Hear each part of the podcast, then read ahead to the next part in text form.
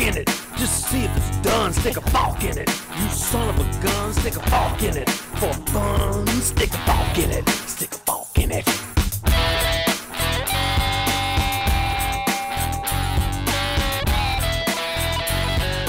Hello Forkers, esto es Soft Fork It, el podcast que es padrino de flora, fauna y otras vainas.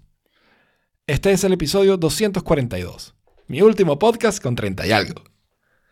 Este Carlos es nuevo. El antiguo fue el papá de Lucas, Juan, Mateo, Coño y la fresa Federica.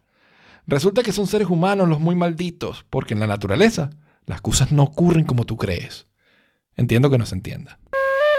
Y aquí estamos otra vez. Bueno, yo, yo me estoy quejando de que a veces, o sea, este- en esta época del año salimos a las 9 de grabar a mis 9 de la noche y Jaime sale como, no sé, a la 1 creo. Siempre salgo Y- a la pero bueno, exacto. pero por lo menos ya tú comiste. Sí, no, yo ya estoy comidísimo hace rato. Lo de Jaime sueño, lo de Jorge es hambre, para que entiendan las excusas. Yo no tengo excusa, yo soy así. Exacto. exacto. Eh, Jorge, pero esto es temporal, ¿no? O sea, ¿es por un par de semanas o esto es de ahora No, hasta marzo? es, es largo hasta marzo. Uh, lo ok. siento, lo siento. Yo te recomendaría cenar temprano. No, pero es que es a- a- antes de las 7, no. Claro, dinner is at four, como en Florida. Puedes hacer un snack. para No, pero eso, un snackcito, un sanduchito, una cosa y unos pequeñitos este, antes de entrar al podcast. Tipo normal. Claro. Pequeñito, pues. Unos pequeñitos. Un té de la tarde. Un pequeño no tiene nada de malo. La cuestión es cuántos pequeños. Ahí es donde empieza el problema. Eso no, sí. ¿Cuántos es hay? verdad, Esa es tienes la, la pregunta es ¿cuántos hay?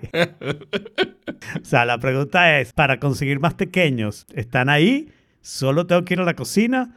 ¿Tengo que freírlo o tengo que ir a la tienda a comprarlos? Y dependiendo de eso, es la cantidad de pequeños que nos comen. Exacto. Me recordaste a la, a la broma de las recetas que pusimos la otra vez, que, que tengo que tener la vaca para sacar la leche. para hacer- Claro. Claro, exacto. Sí, yo difícilmente pueda encontrar uno o dos pequeños. Ah, ya- O ya sea, siempre vienen que- en, en manada. Siempre viene en manada.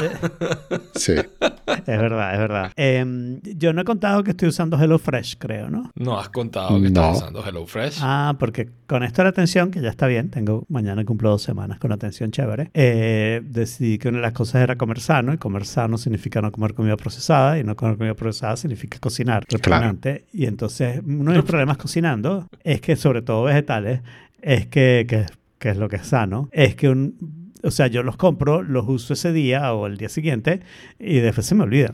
La siguiente vez que lo quiero usar, ya están para botarlos, ¿no? Tienes que votarlo, Eh, claro. Y termino botando mucha comida, ¿no? Entonces eso no me entusiasma. O la otra cosa que entonces termina siendo como la misma receta. Compré aguacates mexicanos toda la semana. Y eso Claro. no me entusiasma, ¿no? Hay, hay Entonces- soluciones parciales a eso. Por ejemplo, mientras más... Oh, realmente- una solución total. No, porque por ejemplo, mientras más congelado puedas conseguir los vegetales, mejor, porque te pueden... te- te Y peor. No, peor, ¿por Es qué? Mejor porque son peores. Los mejores No. vegetales son los frescos, No te- tanto no de te sabor creas. como de salud. De sabor puede ser, de salud no.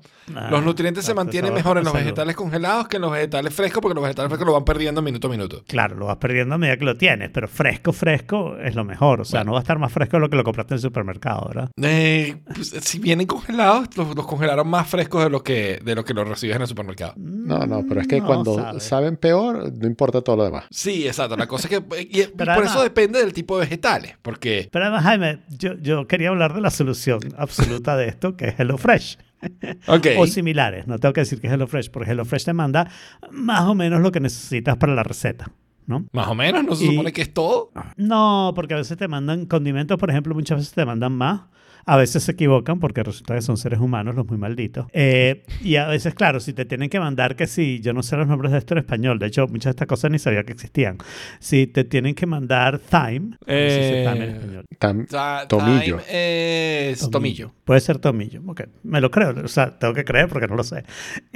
te, este, te van a A- mandar thyme, no te pueden mandar, tú sabes, las ramitas para hacer cuatro cucharitas de thyme. Es Te como los mandan el pequeños. paquete más pequeño de thyme que existe, exacto. el tomillo es como los pequeños.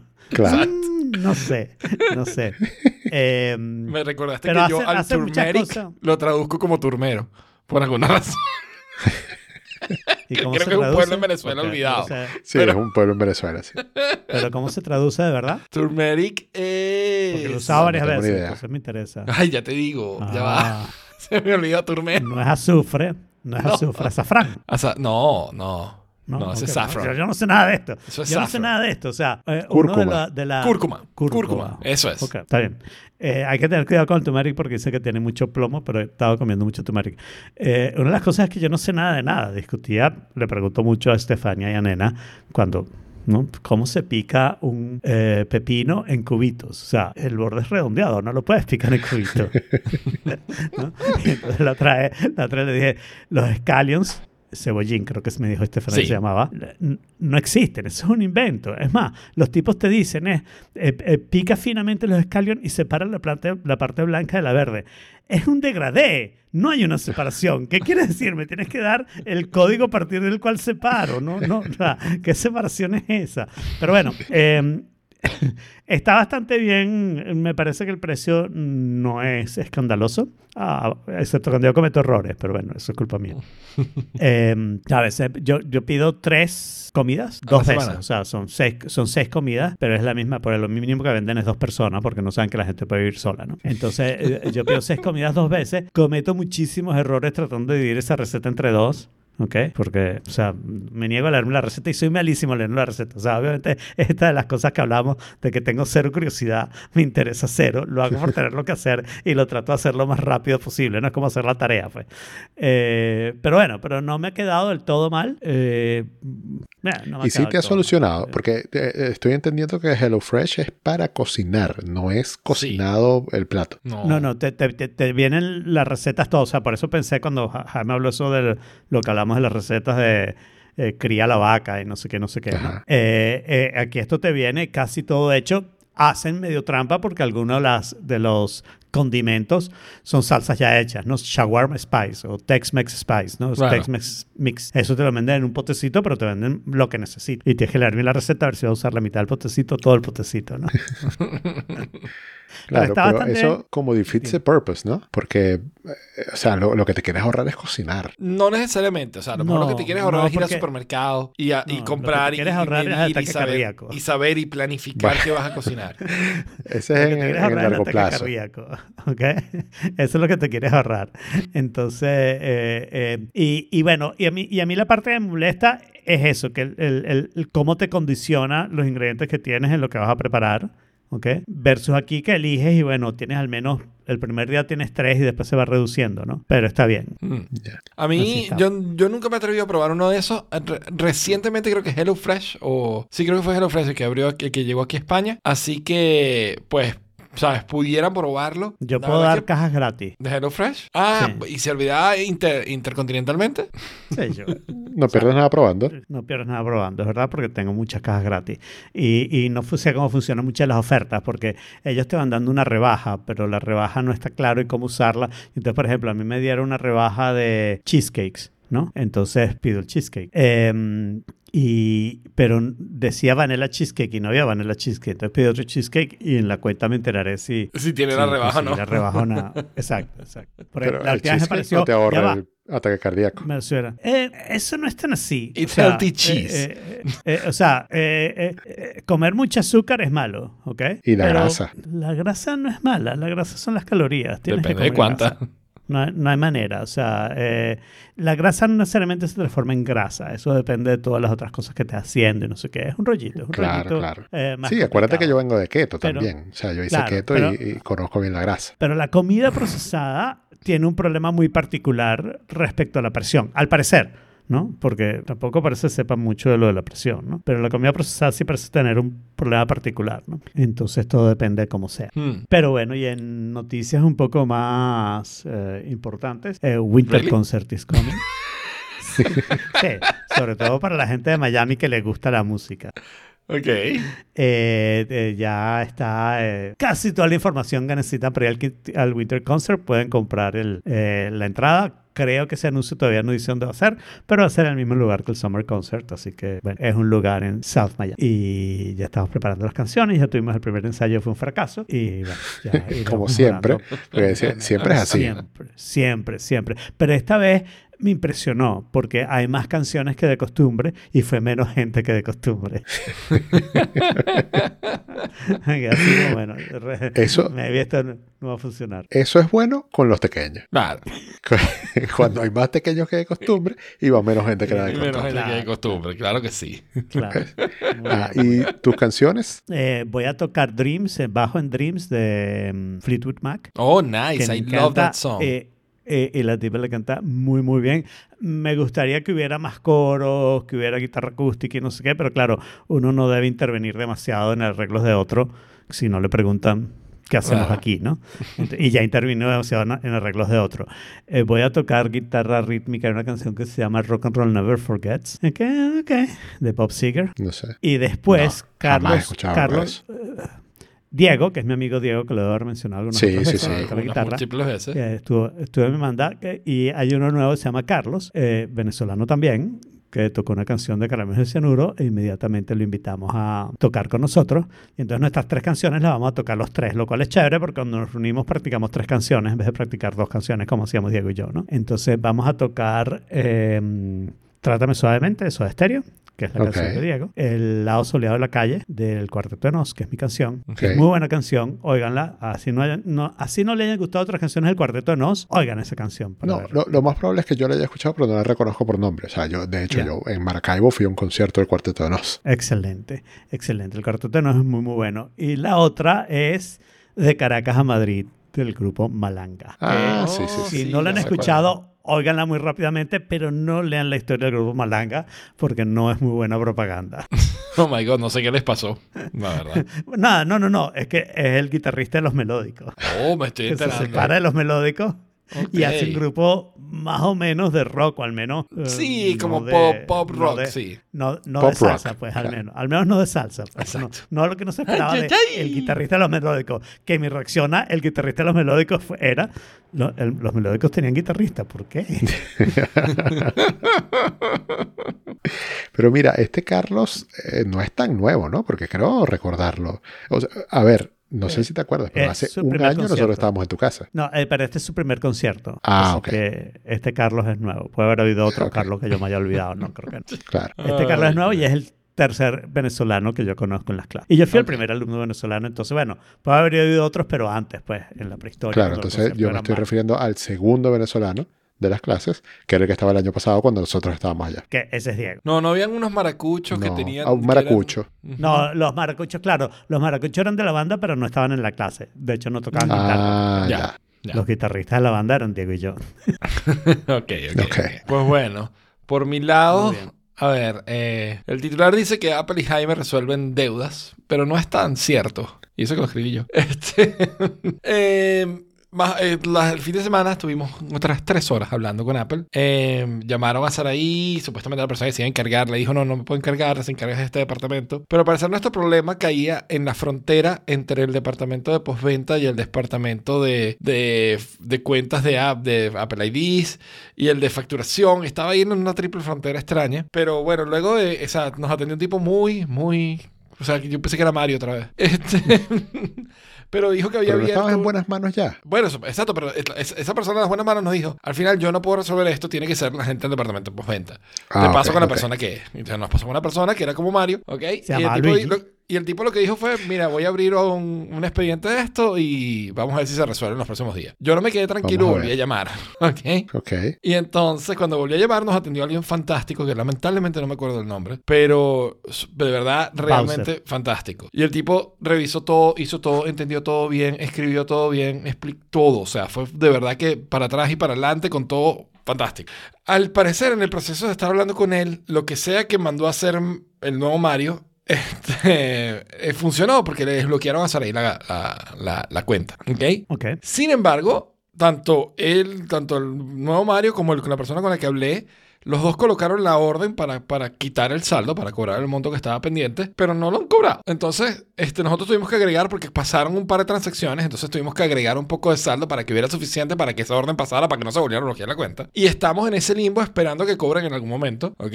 Pero, pero no han cobrado todavía, entonces por eso técnicamente no hemos resuelto deudas, pero por lo menos Sari puede operar tranquilamente. Y ahora es cosa de esperar, si pasa mucho tiempo y no Ah. terminan de, Le cobra Al eso, pues lo cobramos nosotros. tranquilamente, ¿no? ¿Cómo? Porque si cada vez que se baja, que, que al parecer no está tranquilamente, porque si cada vez que se baja tiene que volver a rellenar, eso no es fuente de tranquilidad. ¿no? ¿Cómo que se vuelve, tiene que volver a El- rellenar? El saldo, si cada vez que gasta Claro, algo si cada vez tiene que que volver a gaste algo rellenar, tiene que volver a rellenar, sí, por lo menos tranquilamente. durante el siguiente rato, pero eso, o sea, se puede hacer una rellenada grande y dejarlo ahí de saldo hasta que se consuma todo, ¿no? está bien. Pero no, no entendí bien. ¿Compraste algo para poder arreglar el problema? Eso. O sea, No. para probar que ya estaba resuelto, compra. compramos, Ella o sea, compra primero cosas. las suscripciones se renovaron, ¿verdad? Ok. Y segundo, este, compramos una aplicación de 1 o 2 euros para, para probar que estaba funcionando. Ok, ok. Entonces, está resuelta la deuda, por lo menos está resueltos los bloqueos la- y, y todavía les sigo técnicamente robando a Apple, pero, pero estoy esperando que ellos simplemente se queden con su plata en cualquier momento. Pero bueno, este, eh, esa, esa es la historia. No sé, no sé cómo va, no sé cómo va a parar. Pero bueno, creo que ya debería callarme.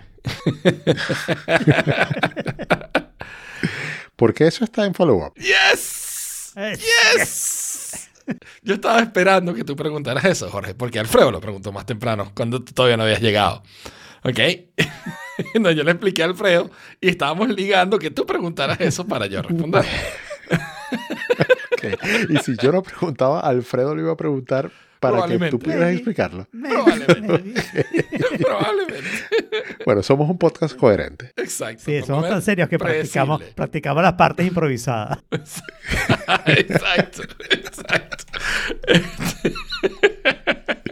bueno, ¿por qué esto está en, en follow-up? Dice, ¿cuándo callarse? Porque en este podcast nosotros siempre hablamos de que debería ser más corto. Y estamos constantemente diciendo, deberíamos hablar menos, deberíamos hacerlo más corto, deberíamos tocar menos tópicos, deberíamos... Entonces, ¿sabes qué? ¿Cuándo callarse es follow-up? Porque es un tema Es recurrente aquí.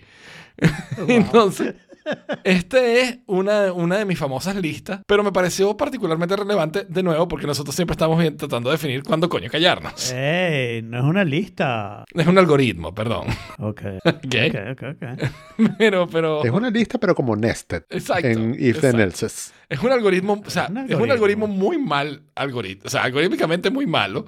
Tiene un montón de condiciones entrando, entrando, entrando en condiciones. Sí, sí, que es básicamente una De lista, haber, ¿no? usado, de haber usado case en vez de haber usado. Exacto, con un case resolvíamos eh, esto. then, y entonces sería una lista de case. Más o menos porque está anidado, ¿no? O sea, en teoría tienes que tener el sí Claro, del anterior hay, para hay- tener hay- este. hay algo de lógica. no muy Ujú, lógico, pero con eso de con un. AN y con un OR lo resolvías. Pero bueno.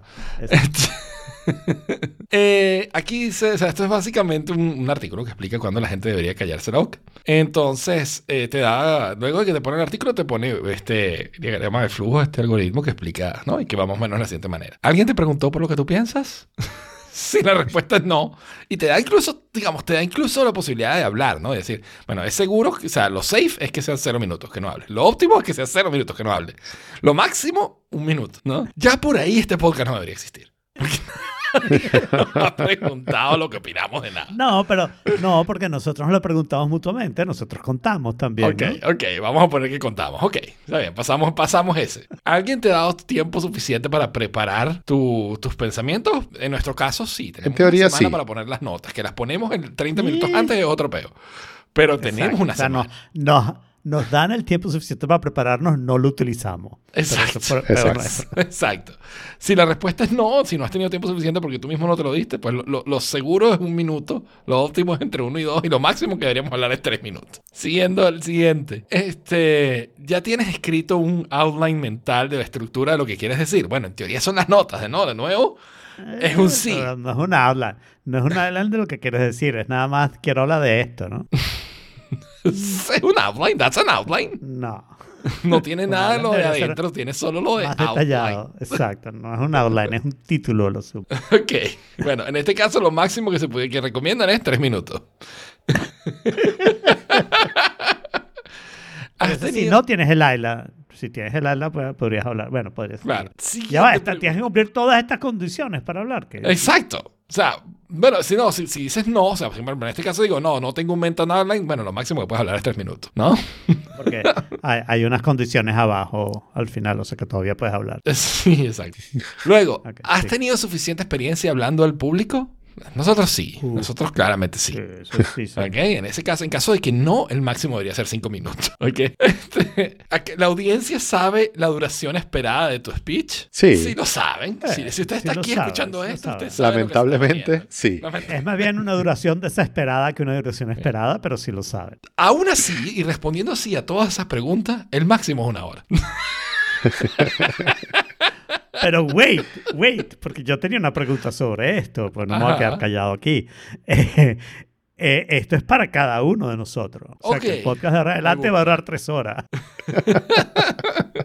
Luego hay otras condiciones especiales, ¿no? La audiencia ha pagado específicamente para escucharnos hablar. no.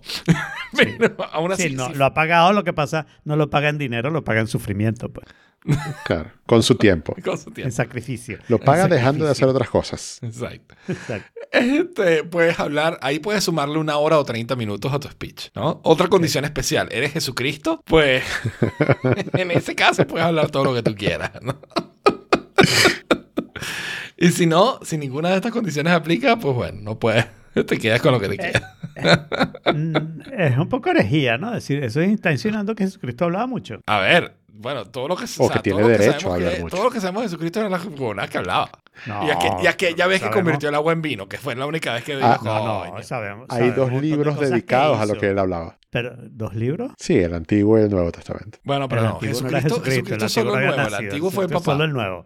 Solo el nuevo. Y Ah, en realidad son tres libros en el nuevo, que los venden juntos para que sea más fácil de adquirir. Este, Tres libros, no, son cuatro, no, no son cuatro evangelios. Ah, chamo, o sea, si me vas a raspar ahora en religión, yo me dejo raspar porque. Sí, no, son, son, cuatro, son cuatro evangelios, son cuatro evangelistas, te aseguro. Juan, Mateo. Catholic Boy y- knows it. Ya va, Lucas, Juan, Mateo y. Lu- Ah, no, no, ¿me quieres que me sepa los nombres? No. Ah, claro. Yo me sé tres, así que No, para no. mí son tres. Lucas, Juan, Mateo y... Coño. No. Y De- coño, no, el, el evangelio del coño, yo no me lo Y leí. Marcos. El- Evangelio del coño. Marcos, Marcos. ok. Ahí está. Jaime contestó. Sí, lo googleé, por supuesto. Jaime, pero el otro Jaime contestó también, así que Ujú. ganó los puntos. Javier, Chivo. no Jaime. El chivo. Ja- Javier, perdón, no, no, no, no leo bien esta distancia. Em, Mateo, Marcos, Lucas y Juan, que en casi todas Ajá. las iglesias, Son- cuatro a- si libros. consigues una iglesia de nave cruz, por lo general las cuatro columnas que están en el medio de la cruz tienen los cuatro evangelistas, uno de cada lado. mu- mu- muy interesante. Entonces, este. Entonces, no, pero digamos, en estos evangelios hay cosas que hizo, sabemos su genealogía, porque está en el evangelio de Juan, creo. Eh, y sabemos que lo crucificaron, y sabemos que resucitó. Claro, o pero sea, lo crucificaron por hablador de paja, lo crucificaron por esta vaina del speech. Se pasó en No, el yo creo que lo speech. crucificaron más que nada por lo que hizo en el templo de, de- de sacar a los mercaderes. De sacarlos no, de tumbarle las mesas. Carajo, fue tumbando mesas, volteando mesas. Pero no se llama así, votó a los mercaderes del templo. Pues sí, o sea, Again, o sea, el asunto es que ambos somos, tal vez los tres seamos, eh, ¿cómo se llama? Niños católicos, pero yo fui niño hace más tiempo, entonces tengo más derecho a haberlo olvidado, ¿no? exacto. No, no, yo, yo nunca supe todas estas cosas. ¿No? Coño, pero tú no, No. fuiste a colegio católico. Sí fui, pero Pero, Pero no, parece que no tanto. Ok. No, yo Kool-Aid me lo metieron completo y bueno, ya después uno lo procesa. Sí, pero- ¿no, A ¿no viste mí- que yo creía que eran dos libros? Ya por ahí empecé mal. a mí, a mí lo que me pasó, lo que me pasa, esto les va a resultar sorpresivo, es que a mí me gusta debatir. Entonces, para debatir tienes que aprender Claro. lo que el otro, los argumentos del otro un poco para poder decir. Para poder ganarle. Tienes que convertir el agua en vino, no jodas. Exacto. Ay, Esa sí era la idea del millón de dólares. Coño, sí. Ese, ese, sí sería de verdad alto startup. Es verdad, es verdad. No creo que se pueda, ¿no? Necesitas algún carbohidrato y el agua no tiene suficiente. Hmm, good point. Good point. ¿De dónde habrá sacado los.? ok. Bueno, es un milagro, o sea, that's the point. That's the point. Muy bien. Lo siguiente este, también va, va, va, va alineado con, con, el estilo de vida de Jesucristo. Que ¿dónde vivir de gratis? ¿No? Esto es una pregunta de Reddit que me pareció interesante traer. ¿no? Eh, dice así como que hay un lugar en el mundo donde se puede vivir de gratis. ¿no? Y al final, o sea, el, el tipo se lanza el trabajón de hacer una tabla en vista, en base a todas la- las respuestas que consigue. Y por supuesto, esa tabla es básicamente una lista. Y yo no me pude resistir a listar algunos de los mejores momentos de esta lista, ¿no? Este, hay cosas porque además está, digamos, el, el sitio donde pudieras vivir de gratis, ¿ok? Y las notas, y qué tan probable es que te mueras, ¿no? Entonces, hay un sitio que se llama Virtawil, que te ofrece terrenos gratis, pero por, por lo visto la probabilidad de morirte es altísima. Es casi seguro que te vas a morir, ¿no? A ver, ¿y dónde queda? Eh, no tengo ni idea de Virtawil, déjame ver, aquí hay un link que dice Freeland. Entre Egipto y Sudán. Ok, Ah. ok. Es un desierto, Allá, supongo, intenso. Claro. Pero ah, mira, le eché un vistazo rápido a esta lista y no está. Venezuela. Porque está en Venezuela, no, no está Venezuela porque ustedes saben que en Venezuela están los invasores y esa gente vive gratis. Pero- Lo que pasa es que la pero- posibilidad de morir también es bastante alta en Venezuela. Pero a ver, un asterisco, porque yo no sé si hay algo aquí que, que, que no entiendo del lenguaje, ¿no? En realidad, lo único que estás pidiendo no es vivir gratis, es vivir eh, libre de alquiler, Exacto, ¿no? exacto. Porque todas las otras cosas las vas a tener que, que hacer, ¿no? O sea, yo al principio Sí. entendí que la cosa era que pudieras sembrar y cosechar tu propia comida, porque hablaban del homestead, ¿no? El homestead era una, una cosa que, que hacían en Estados Unidos, todavía lo hacen en Alaska, me imagino que Alaska está en la lista, Alaska donde está en la el lista, sí. gobierno te regala un terreno, ¿ok? Para que te mudes a ese lugar inhóspito y desesperante, ¿no? Entonces tú en ese terreno, bueno, podrías sembrar y podrías tratar de hacer tu vida y así fue como se conquistó el oeste, pues. El terreno que daban, había indios ahí, pero el ejército iba y los quitaba un ratico antes de que. Exacto, exacto. Pues mira, hay, hay, hay casos que, que, que quiero, que quiero destacar, ¿no? Eh, eh, hay uno que, por supuesto, a los que vimos Into the Wild debe sonar en, en un autobús en Alaska, que fue sugerido varias veces y que implica y tienen la más alta probabilidad de morir, ¿no? To- Ok. Todos los que vieron Into the Wild sabemos esa historia, ¿no? La historia de Ah, muchacha que se fue a, vivir, a, a desconectar de la sociedad y terminó viviendo en un bus en Alaska, ¿no? En un bus. Yo, yo vi esa película Ajá. porque yo, yo estaba dándome la tarea de ver todas las películas de Kristen Stewart. Ok. Porque me gustaba Kristen Stewart. Ok. Eh, ella, no como actuaba. Y fue tan decepcionante esa película porque dura como dos horas y media y sa- ella sale como cinco minutos. Sí, Mm. sí. Horrorosa. A mí me, yo, yo la vi por Eddie Vedder, por el soundtrack. El soundtrack lo, lo hizo Eddie Vedder. Ah, bueno. Entonces, es uno de sus, de verdad, uno de sus mejores creaciones. Y, y vale la pena la película solo por el soundtrack. Eh, mi favorito es aquí en España. En España, lo que tienes es que cuidarle las almendras a un tipo. Lo cual suena horrible, ¿ok? Pero, pero es, es realmente legítimo. Especialmente si lo dice en inglés, ¿no? Exacto. Care for a rich man's almonds. Entonces- O nuts. O nuts, exacto. rich man's nuts. Hay mucha Este gente que vive de eso este es un tipo- y, y vive rent free. Correcto, correcto. Yo tengo un proyecto en esa área, para contar. Wow. Después, eso se lo de ser contar. Sugar Daddy. No, de- no, tengo- de- eso se los cuento, pero post, post podcast. Después. Ok. Ok. Eh, entonces, este es un tipo que tiene 30 acres de almendra que están siendo activamente este, cultivadas, pero él vive solo en la casa y quiere a alguien que lo acompañe en su sembradío de almendras, pues. Entonces, al parecer, te puedes vivir de gratis en España cuidándole las almendras al señor.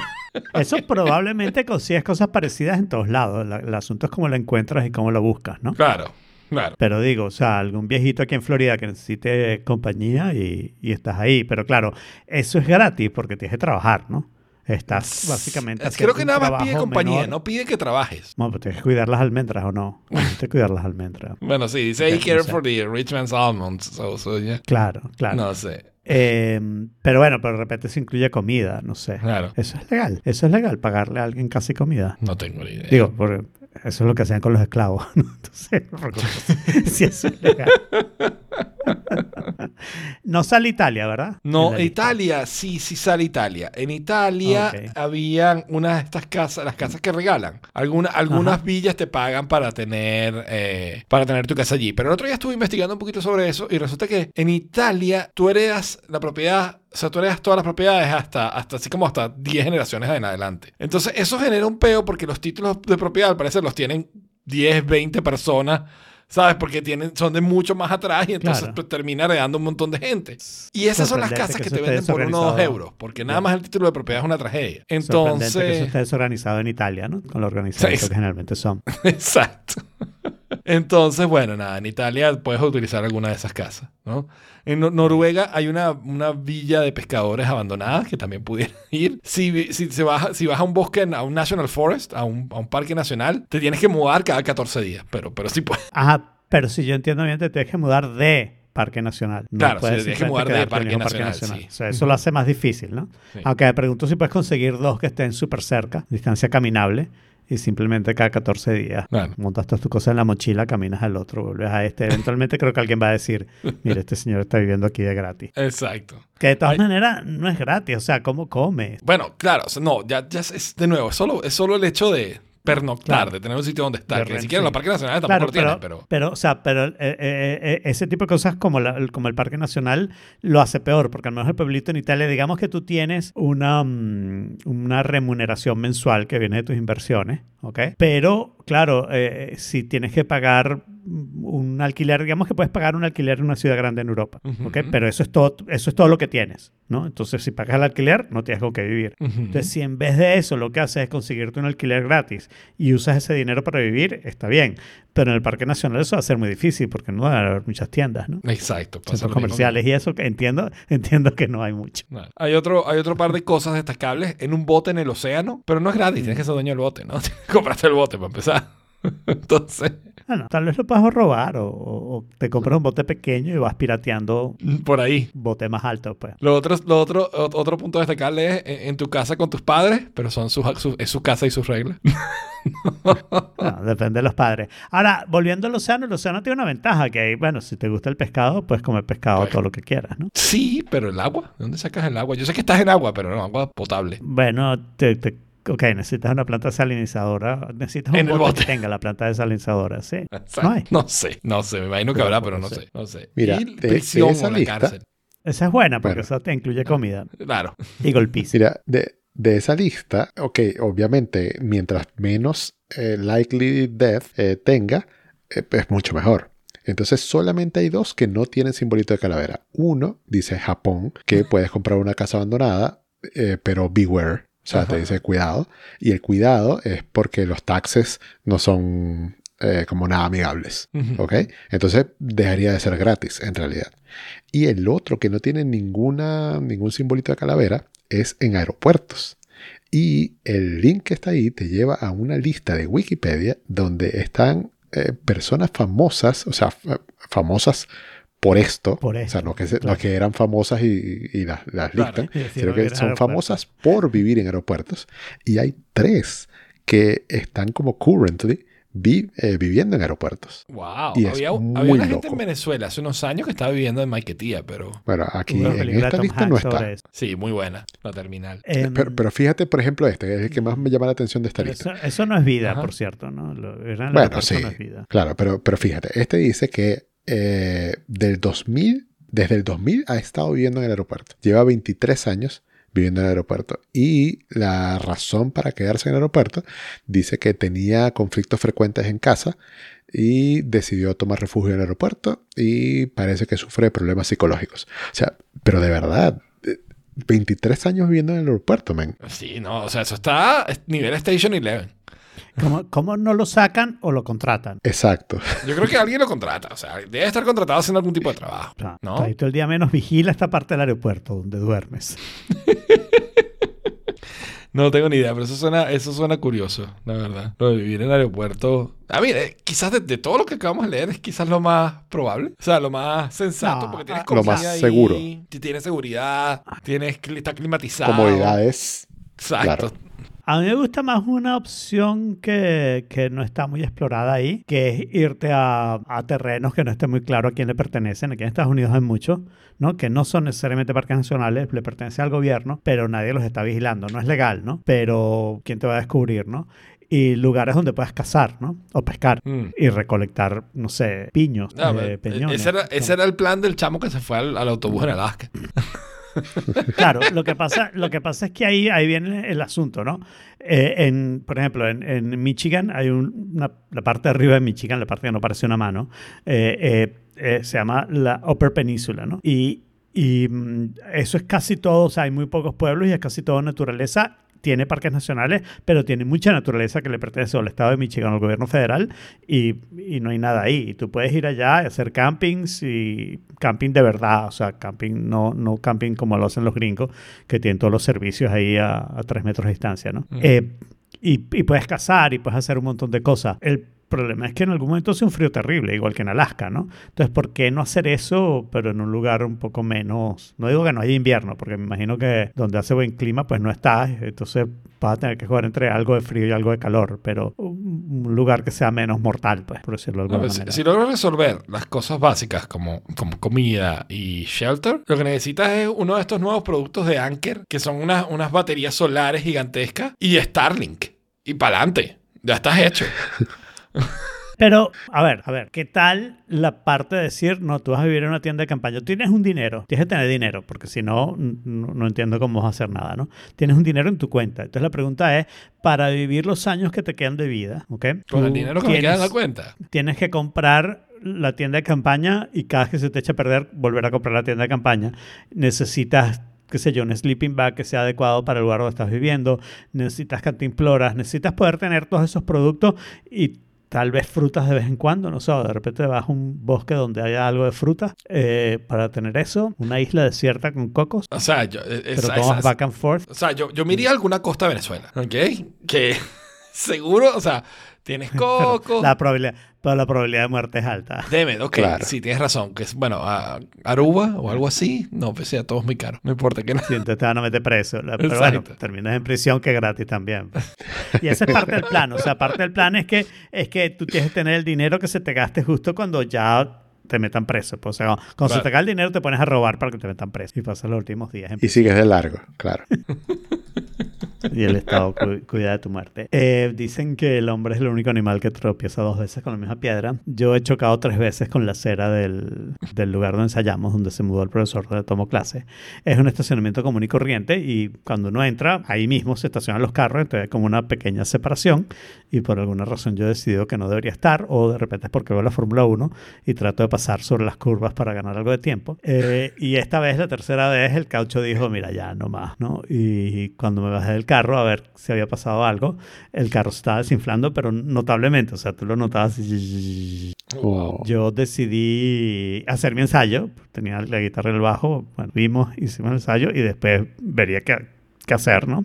Mi carro no tiene rueda de repuesto, por supuesto, eh, y de hecho, buscando información sobre qué hacer y no sé qué, alguien preguntaba si no hay una rueda de repuesto que tú puedas meter en la maleta, estas chiquiticas, ¿no? Estas donuts así, como para llevarla al, al lugar donde te van a cambiar la rueda. Y alguien le contestó, ajá. Y cuando tengas un problema y saques la rueda grande, ¿dónde vas a poner la rueda grande? Claro. eso no cabe en la maleta ni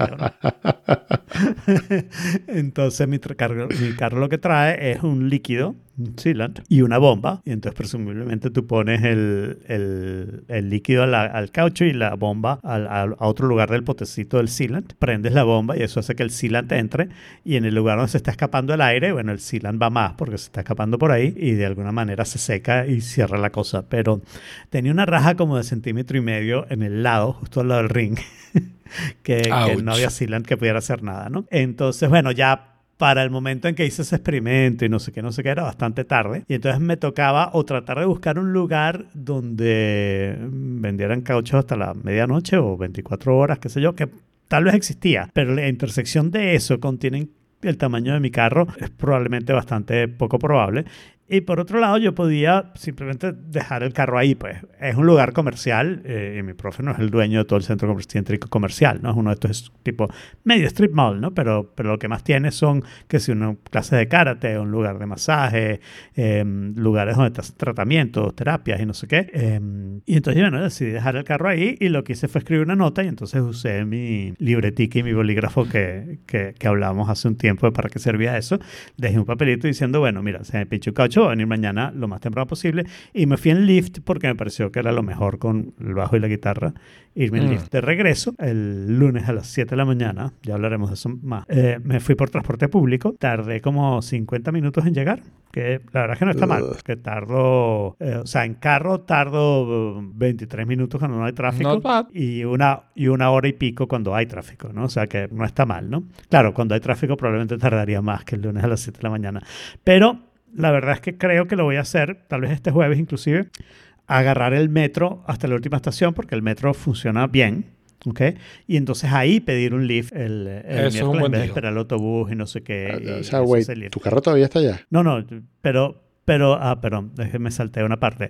El Ajá. asunto es que cuando hay tráfico es súper ladilla ir en carro, ¿no? Claro. Y, y con esto me salto la peor parte del tráfico, agarrando el metro, porque el metro va alrededor del US One.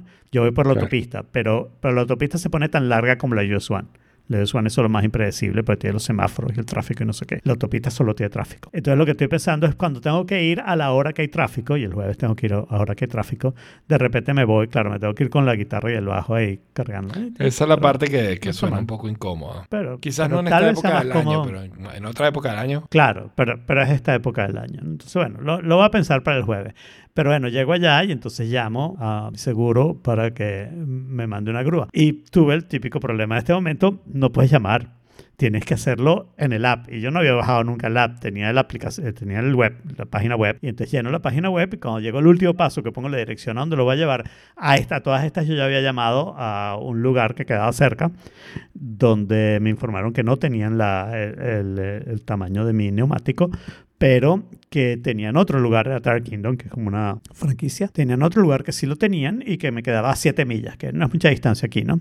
Y bueno, en ningún lado, 7 millas es bastante poco. Entonces, este, yo ya tenía el lugar y tenía hasta la cita, pues para las 10 de la mañana para, para llevar el, el, el carro. Eh, entonces, bueno, decido bajarme la aplicación a ver si eso mejora. Traté todo, ¿no? Traté con Turn Off Content Blockers, eh, eh, Request Desktop Website, nada de eso funcionó.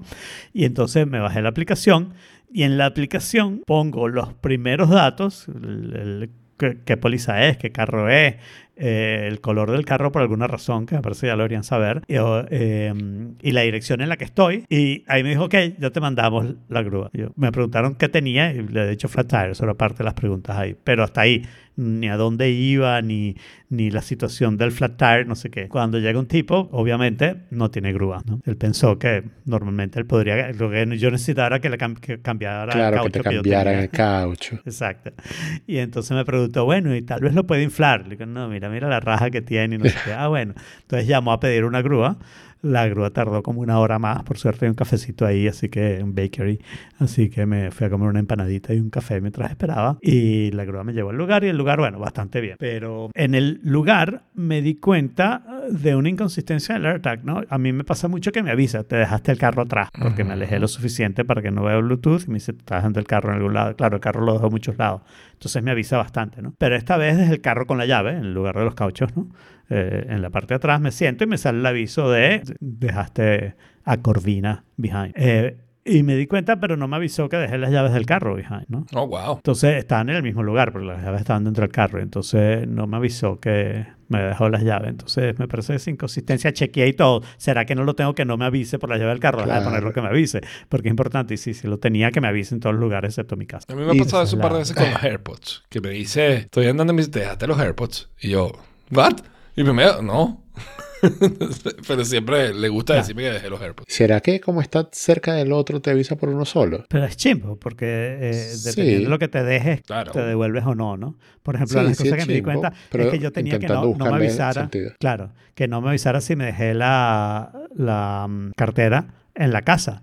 Y después pensé, Ajá. no, que me avise, porque a veces me voy a dejar la cartera en la casa y no quiero dejarla. A veces salgo sin cartera. Claro. Pero bueno, yo sé que me la dejé. Pero, pero a veces, si quiero manejar, por ejemplo, quiero tener la cartera. Entonces avísame que no me estoy dando la cartera para al menos estar pendiente que no tengo cartera, ¿no? Claro. Claro.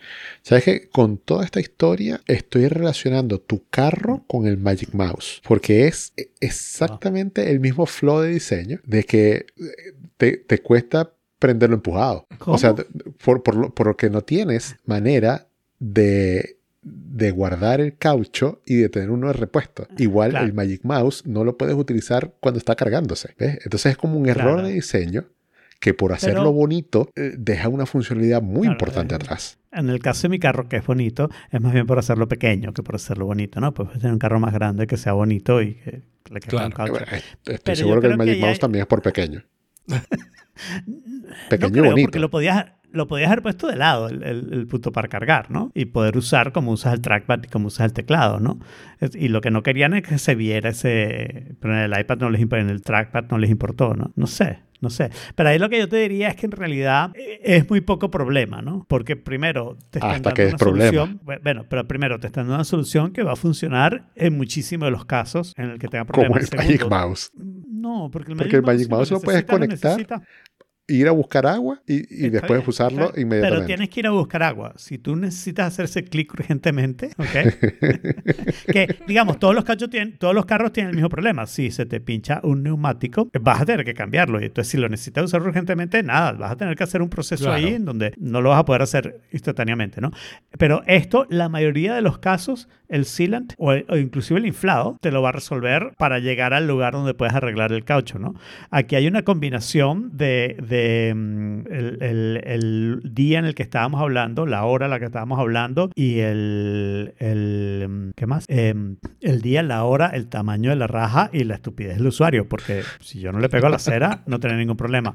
Y después hay otra solución que a mí no me sirve demasiado, pero a la mayoría de la gente le sirve, que son los run flats, ¿no? Que tampoco es 100% segura, pero hay todavía más casos en donde puedes, ¿no? Los run flats, si, si hubiera tenido esa raja, un run flat, que por cierto es difícil porque esa es la parte más dura eh, del caucho, ¿no?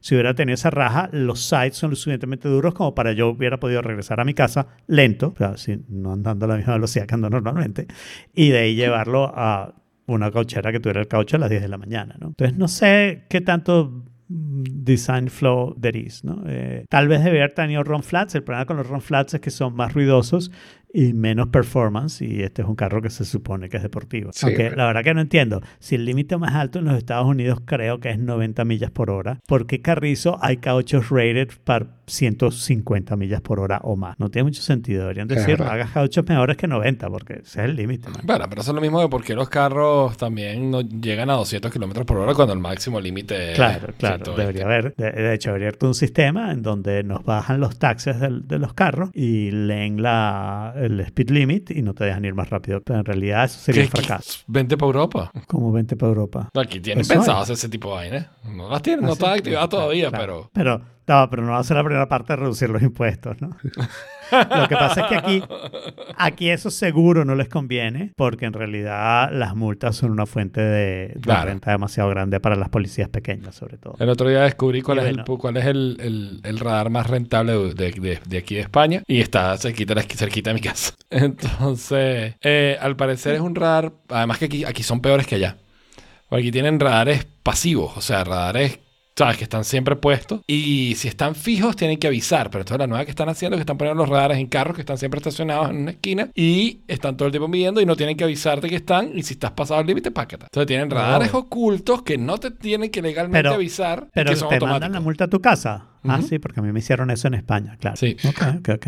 No, aquí te tienen que parar. Eh, no, aquí, aquí, aquí no, aquí tú tranquilo, sí, Bueno, dale, claro, dale. dale. pero, pero es súper fácil pararte, ¿no? Porque te persiguen con la cosa y, y si sigues más rápido te ponen por reckless endangerment, endangerment y es peor todavía. Claro.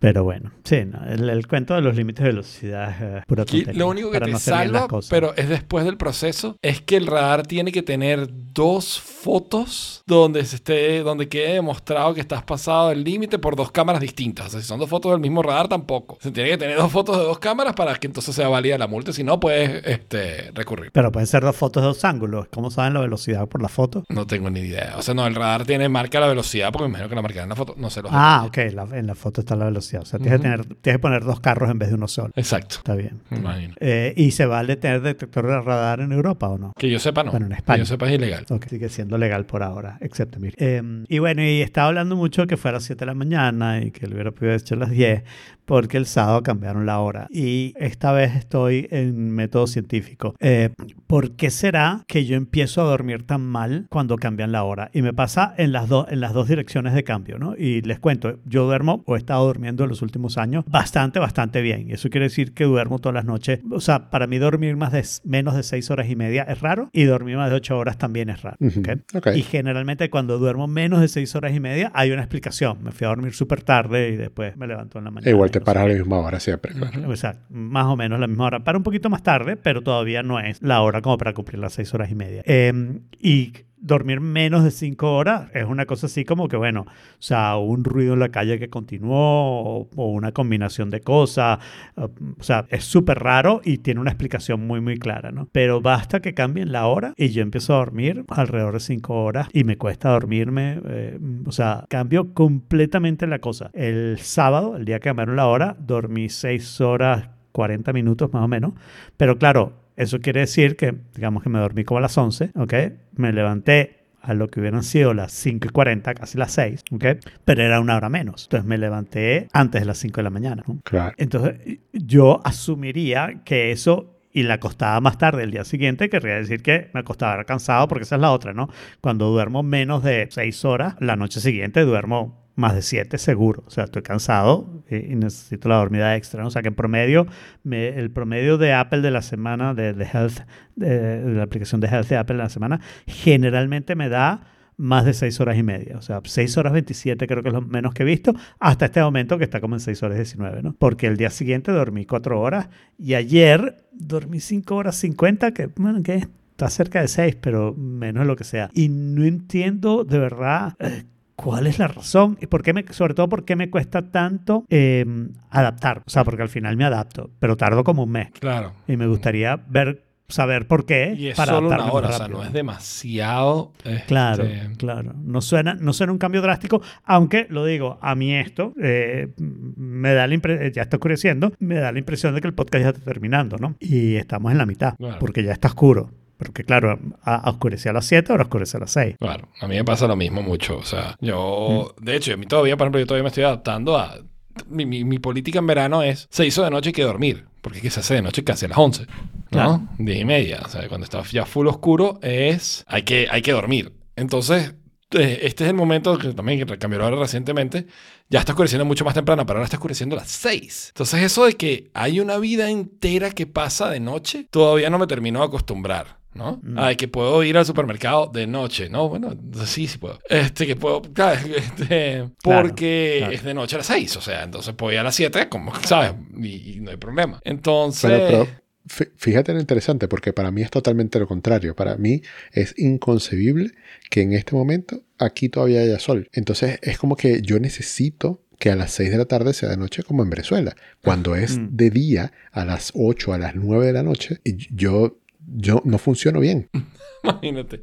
Entonces a mí yo, es- yo me adapté bien es a el eso. contrario. Pero yo eso lo entiendo más, porque esa es una cosa de, bueno, pasaste una gran parte de tu vida, sobre todo una parte fundacional de tu vida, en un cierto horario, en un- de ciertas luces y no sé qué, no sé qué, y ahora te lo cambiaron todo y nunca logras realmente adaptarte o, o tardas muchos años en adaptarte. Pero, digamos, yo me adapté, o sea, al menos en términos de dormir, duermo bien y a mí yo no siento mucha diferencia. Aquí hay el, el cambio más grande es por el Daylight Savings, ¿ok?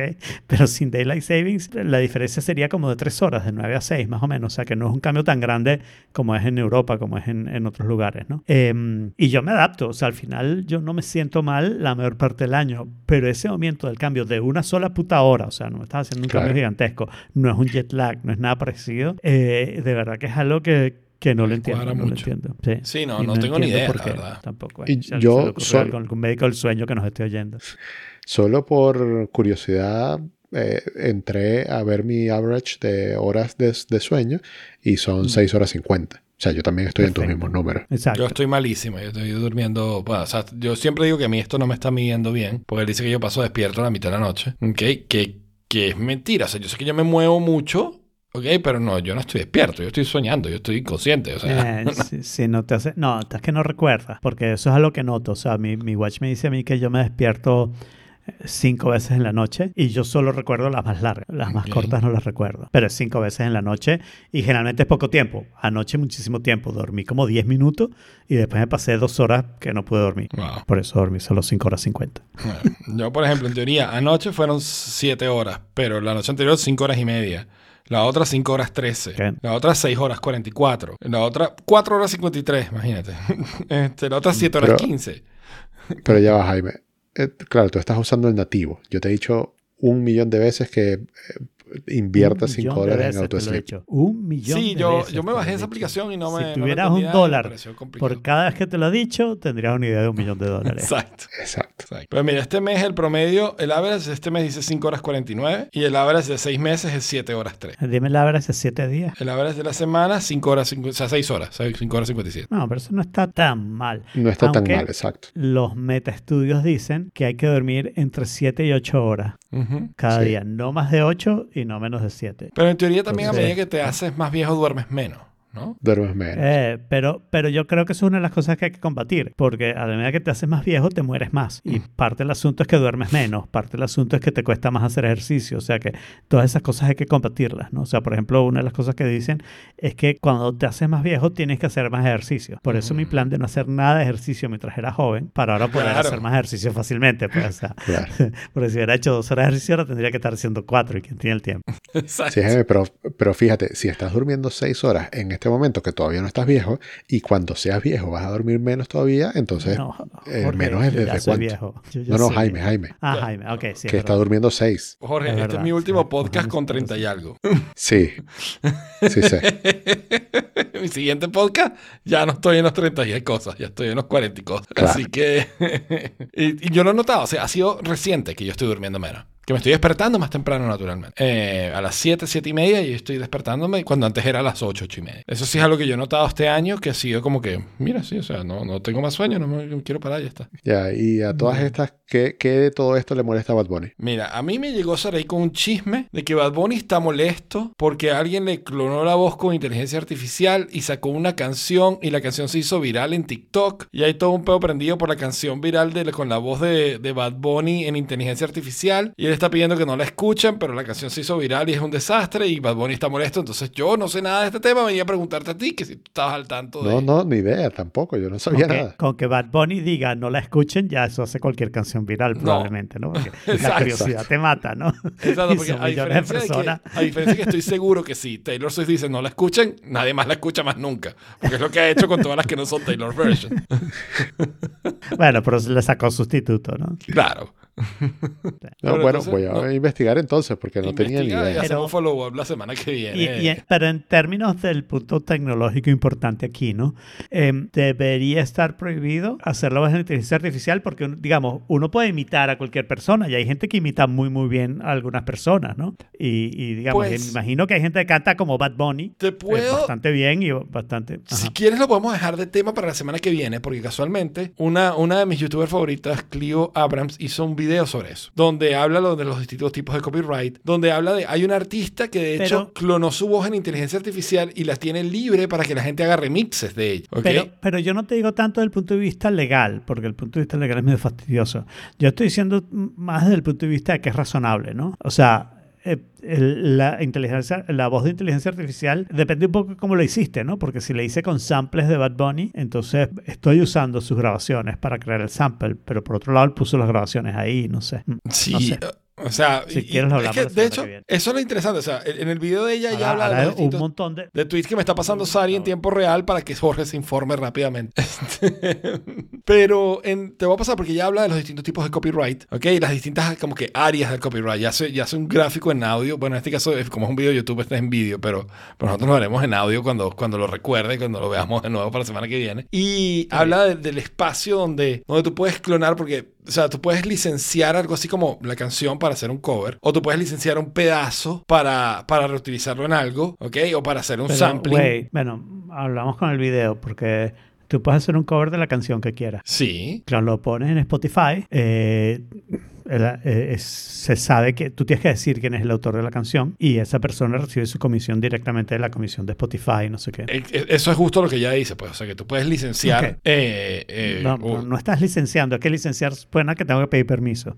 Y yo no tengo que pedir permiso. Puedo subir el cover que yo quiera y hacerme millonario. Ok, Pero siempre y no cuando la, la otra. Ok. Eh, pero bueno, ella habla de. No, siempre y cuando no, eso, está, eso es estándar. O sea, cualquier canción, si quieres que la canción esté protegida, tienes que dejar que otras personas hagan covers, pero tú cobras tu parte de, por la Claro, escritura por de la tener canción. la canción allí.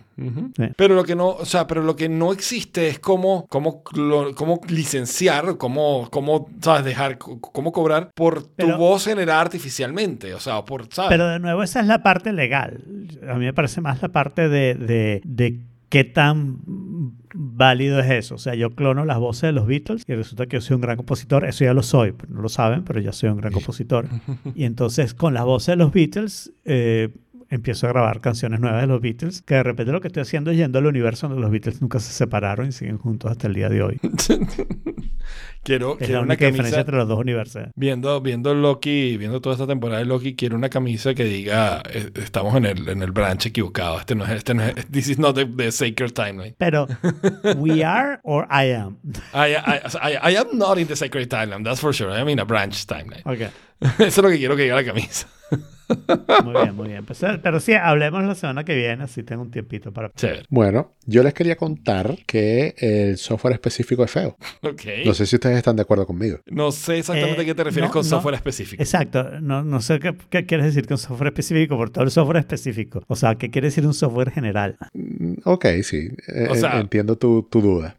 Por ejemplo, yo Bueno, diría pero- que, eh, a ver, porque eso, no sé, es difícil definir específico y general, pero vamos a poner que general es Word. ¿Notion es más específico o Apple Notes es más específico que Word? Porque tiene un propósito más enfocado de Pero solo ¿por para qué no notas. dejamos que Jorge Entonces, define y, ¿no? Y entonces así No, no, este es, interesante saber, o sea, obviamente yo lo puse así muy por encima y mi intención era explicarlo aquí, Eh, pero sí entiendo que no se entienda qué es un software específico. Aún así, Un yo, puedo, software yo tengo un específico es- guess de lo que te Ok. refieres con eso. Yo también tengo un guess. Y, o sea, yo creo que se está refiriendo Pero- a, pero- a es- Deberíamos leer el último follow-up y dejar que Jorge hable, creo yo. Ah, ok. Go. No, pero a ver, si tienen guesses es mejor que lo digan Ok, antes de que yo lo diga. guess. ¿Cuál es, ¿Cuál es tu guess, Jaime? Mi, mi guess Qué es que hay, hay un software en ese colegio para gestión de las computadoras, para gestión de los niños, para generar las boletas, para lo que sea. Es un software con un propósito muy específico y probablemente Sí. tiene 30 años, nadie lo ha actualizado y es fucking ugly. Mi guess es que más que el, que, el, que el objetivo del software sea específico, es que los usuarios del software son específicos. Es un software que solo sirve para colegios, solo sirve para empresas o solo sirve para acá y es un grupito pequeño de empresas. Y entonces en realidad hay pocos proveedores de software y a nadie le interesa que tan lindo sea. A ver, Jorge, Eh, ¿qué es una combinación de las dos cosas, o sea, creo que dijeron bastante lo mismo. Eh, Eh. Sí, y a ver, eh, desde que entré al colegio, estoy viendo que hay cualquier cantidad de, de softwares, de plataformas, de software as a service que está específicamente hecho para un nicho muy pequeño. Bueno, a ver, colegios en el mundo hay miles de miles, ¿no? Pero no es como entre comillas de consumo masivo, como sería, por ejemplo, eh, No, no Project sé, Dropbox. Que- word que es-. Claro, o sea, Dropbox es algo que eh, todo el mundo puede utilizar, eh, tanto empresas como personas, como bla, bla, bla. management. O sea, colegio. eh, claro, eh, también, eh, eh, no sé, Google Workspace, que eso lo usa todo el mundo. O sea, son B2B y son B2C. Wait, porque existe Google for Education, Google Workspace for Education. Sí, Pero es que. Probablemente la mejor ¿no? solución de, de- para, para educar escuelas que haya. Pero es que estoy hablando no solamente del software que tú utilizas para comunicarte y para, no sé, dar clases. Obviamente la suite de Google tiene N cantidad de, de aplicaciones. O sea, tú usas en colegios Google Classroom, Google Forms, eh, la suite de Docs, Sheets y Slides, eh, el chat, G- Gmail.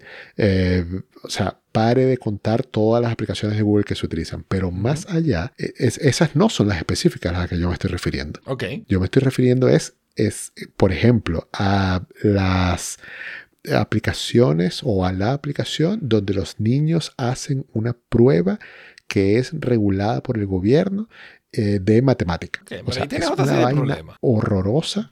¿Qué? Claro, porque ah, está hecha, está hecha por una empresa a- para el gobierno. Bueno, Entonces, pero eso fue un ejemplo. O sea, ah, te puedo dar un ejemplo de cada cosa que tú me digas. Diferente. ok.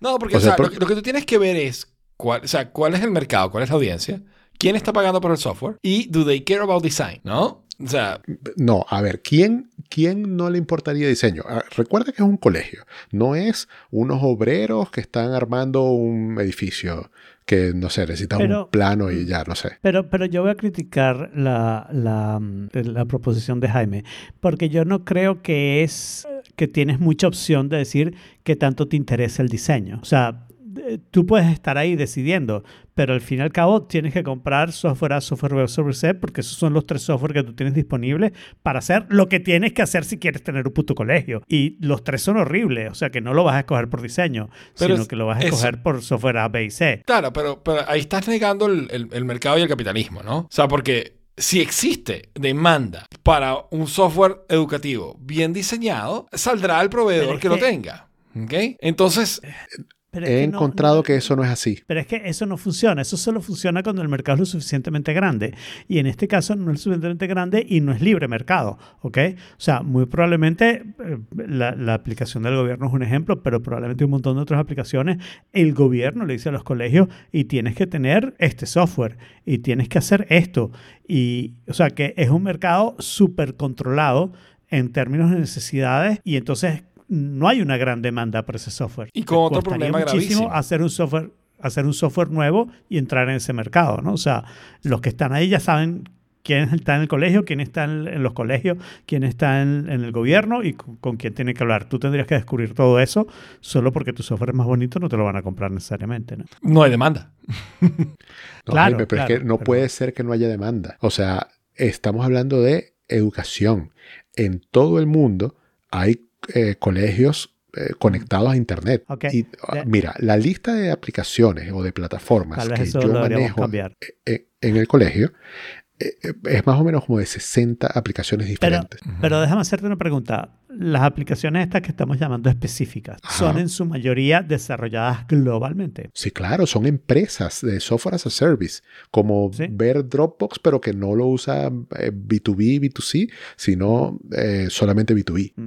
Bueno, Ok. entonces la pregunta es, ¿hay competencia? O sea, eh, Sí hay competencia, pero en general, o sea, yo he visto cosas demasiado locas como que no hay por API entre sistemas, sino que eh, se usa mucho en este mundo la sincronización, entre comillas, a través de un archivo que se genera todas las noches o a una hora determinada del día y se manda por eh, Secure FTP a un Déjame- drive y que ahí entonces se hace la sincronización. Entonces tú, algo que cambias hoy, eso- eso no- mañana Eso no lo puedes decir así, eso tienes que decir, eso se hace en batch. Entonces suena súper importante. no, Y es lo que no. quiere decir. Lo que quiere decir es que el archivito lo pones en un lugar y de ahí en adelante hay un proceso que lo agarra. Eso se hace en batch. Por Hay- eso. Entonces, Ujú. he, he estado viendo esas cosas. Eh, ¿qué, qué más he estado viendo? Por ejemplo, eh, empresas que te dicen, por ejemplo, hoy tuve un demo con una plataforma que yo les eh, me- me dicen, te cobramos tanto por estudiante por año. Y yo, pero un momento, ¿qué pasa si yo, o sea, si un estudiante entra luego de que empiece el año? Me dice, mira, no hay ningún problema. Tú al principio del año me dices, ¿cuántos estudiantes tienes pensado que vas a tener durante el año? Sí. y yo te cobro eso y si después entran estudiantes, no importa.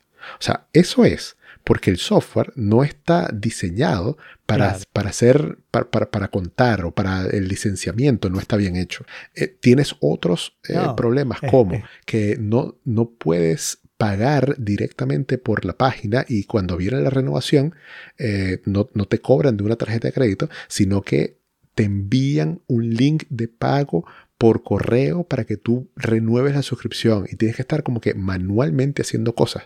Y, y te digo, ejemplos de cualquier rubro dentro de la educación, obviamente, de cualquier tipo de aplicación, de cualquier tipo de plataforma y de cualquier tipo de problema de este tipo, que es tanto feo de- desde el punto de vista de diseño como de mal hecho desde el punto de vista de funcionamiento, pero son las aplicaciones que hay y no tienes para dónde agarrar. Déjame darte mi, mi análisis sobre el tema. Porque lo que creo que pasa allí este, es que ah, o sea, son múltiples causas. No, es, no, es, no podemos apuntarlo todo a una sola causa, ¿no? Pero tú tienes, este, yo creo que la, la causa más importante, la que más debe afectar a la mayoría de estas aplicaciones, es que el usuario no es quien paga. Entonces hay una desconexión entre las necesidades de quién paga y quién usa el software. Y por eso mismo, ¿ok? O sea, lo- lo- los usuarios son profesores, los mismos alumnos o personal de staff de- de- del staff del colegio, pero quien paga es administración en el colegio, es la empresa, es procurement. Y no se entera. Pero eso no es así en cualquier empresa. en parte, en parte, porque el problema es hay comunicación de las demandas, de las necesidades, hay investigación de, de las necesidades de usuario, hay investigación, hay, hay user research, hay iteración, hay ese tipo de cosas, ¿no? Y lo más probable es que no pase. Y ahí entran otro tipo de cosas. Estas empresas, parte de lo que decía Alfredo, probablemente tengan mercados mucho más pequeños. Entonces, no te vas a traer a los mejores programadores, ni a los más nuevos, ni a los que se saben las últimas técnicas, ni a los que piensan distinto. ¿Ok? Porque esos son mucho más caros, porque esos terminan trabajando en otro lado. Porque no hay cultura de innovación en estas empresas. Estas empresas están con su contratico del gobierno donde tienen que hacer esta aplicación con el mínimo costo posible para poderle sacar la mayor plata a ese contrato. No, no. ¿ok? pe- Una perdón, y otra. Lo, O, lo ah, del gobierno. estos colegios y tienen estas cosas. Y No, lo yo otro lo que pasa- de, lo- eso de lo del gobierno porque eso yo lo puse como un ejemplo y ni Claro, no, siquiera pero, pero, dije pero es que software de gobierno. Pero quise por eso decir digo, estoy colegio. hablando de las múltiples causas. O sea, di- Pero quise quise decir decir co- gobierno, colegio pero también, también. me refería a colegio. O sea, puede ser que o sea, Claro. hay, hay un, hay, un, el- hay un cliente institucional muy grande que, está, que me desconecta de los usuarios y no me, y, ¿sabes? Y no, no tengo incentivo para hacer un mejor software. Pero yo creo que esta última causa es la que más afecta. O sea, hay una relación costo-beneficio en hacer un software y seguirlo usando para siempre. ¿Y cuál es tu motivación para cambiarlo? O sea, tu Y, y motivación eso, para cambiarlo es y- y hacerlo ahí entra mejor. lo otro. Ahí entra la, la interopera- interoperabilidad de los sistemas. Porque lo que pasa aquí es que tienes no uno, sino una serie de software que están todos estancados en un mundo pre-web. Entonces necesitas el archivo es que punto. sincroniza con tal que tienes que sacarlo en un batch processing porque no hay Open APIs, porque no hay quien desarrolle esas Open APIs, porque esos desarrolladores están en, mejores empresas o están haciendo su propio startup. Entonces, además de eso, y ahí- hay requerimientos. O sea, Perdón, pues ese punto es bueno. Mm, Dame un segundo, déjame bueno. Más enfatizar. Pero es que ese punto. Dale. Dale. Ok. Entonces, y lo otro es que una, se retroalimenta, ¿no? Es una especie de, de, de Ouroboros que se alimenta a sí mismo. Porque eh, lo que pasa es, mm, o sea, tenemos aquí este software administrativo de hace 30 años y necesitamos que nos pases el archivo en este formato y lo coloques en esta carpeta para poder sacar, extraer de ahí tal cosa, porque tenemos un script que extrae lo que necesitamos de esto. Entonces, esta gente nunca puede actualizar su nueva su aplicación para para salir de eso. Pero esta gente, como está, simplemente está siempre recibiendo archivos CSV, pues tampoco va a actualizar eso porque entonces rompe todo. Entonces es un ciclo que no, nunca deja avanzar porque un, ¿sabes? una plataforma estanca la otra y estanca la otra y estanca la otra. Y entre todas, con un mercado tan pequeño, con desarrolladores tan desactualizados, con, con una desconexión entre el usuario final y el, y, el, y el proveedor y quien paga, no hay, o sea, el mercado está trancado, no hay incentivos para hacerlo mejor. Mm, ¿Alfredo? Em, no, yo creo que ya todo está dicho. Ah, ok. Ok. Bueno, pero. eh, Pero, ok. digamos, Ah, lo, lo que habría que tiene hacer- sentido. Lo, lo que habría que hacer es desarrollar una solución completa para los colegios que haga todo lo que necesite el colegio y empezar a ¿Y, vender. y quién No, es no, el único que ha hecho algo parecido?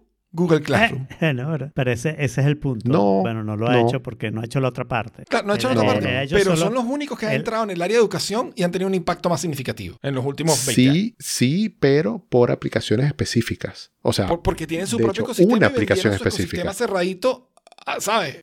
claro. Y porque agarran los claro. usuarios que después van a seguir usando Workspace porque es lo que están acostumbrados. Claro. Pero, pero es que, a ver, es que yo, algo que me di cuenta yo también, y que yo no lo veía así antes, porque no estaba dentro de un colegio, es que eh, el colegio tiene muchos layers. O sea, tienes Como una cebolla. Eh, el staff, claro, tienes el staff, eh, que es el que usa el Google Workspace para todas las cosas que se usa Google Workspace administrativamente, ¿ok? Pero tienes faculty, que son los profesores, y tienes los estudiantes, y tienes los padres. Entonces, son diferentes tipos de clientes utilizando todos unos mismos, eh, unas mismas plataformas. Y Google sí ha irrumpido en el sector de educación, sí, pero solamente con Google Classroom, que es algo específico. Claro, que es pues en su LMS. nicho, en su área, en, en este espacio. Eh, Es, es un LMS y ya. El resto de las aplicaciones de Google, que se utilizan todas, muchísimas, ¿ok? No tienen en realidad que ver con algo específico de un colegio, porque las usas en todos los demás ámbitos de, de rubros de la industria. Y, ¿Sí me y ahí es donde está lo brillante de ellos. Ellos lograron traer el estándar de la industria que habían creado, adaptarlo a, a- a la- a Classroom y hacer con este, ¿sabes? Colocar las amalgamas Integrar, necesarias integrar entre, estos, entre sí. estos, soft- estos pedazos de software que ya tienen, de tal manera que sea algo más o menos coherente, pero que puedan Exacto. vivir de la actualización y, de la, y del update que tienen las aplicaciones que ya existen para el áreas. resto, claro.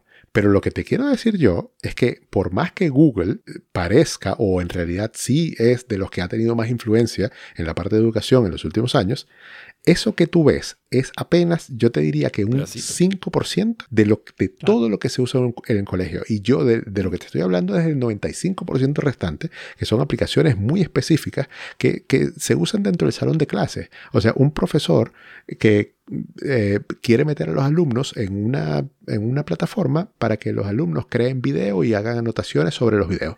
Esas son aplicaciones que, si bien lo puede utilizar cualquier persona, hay como que una serie de features específicos para colegios, eh, tanto de licenciamiento como de funcionamiento, y que cuando las empresas que hacen esto adapten sus productos y servicios para los colegios, lo hacen a medias de manera fea y sin user experience bueno. Y yo no, no puedo creer que haya tanta diferencia entre el software masivo y el software específico al que yo estoy llamando específico, ¿me entiendes? O sea, sí entiendo que los desarrolladores trabajan en mejores empresas porque les pagan más y ganan más, etcétera, etcétera.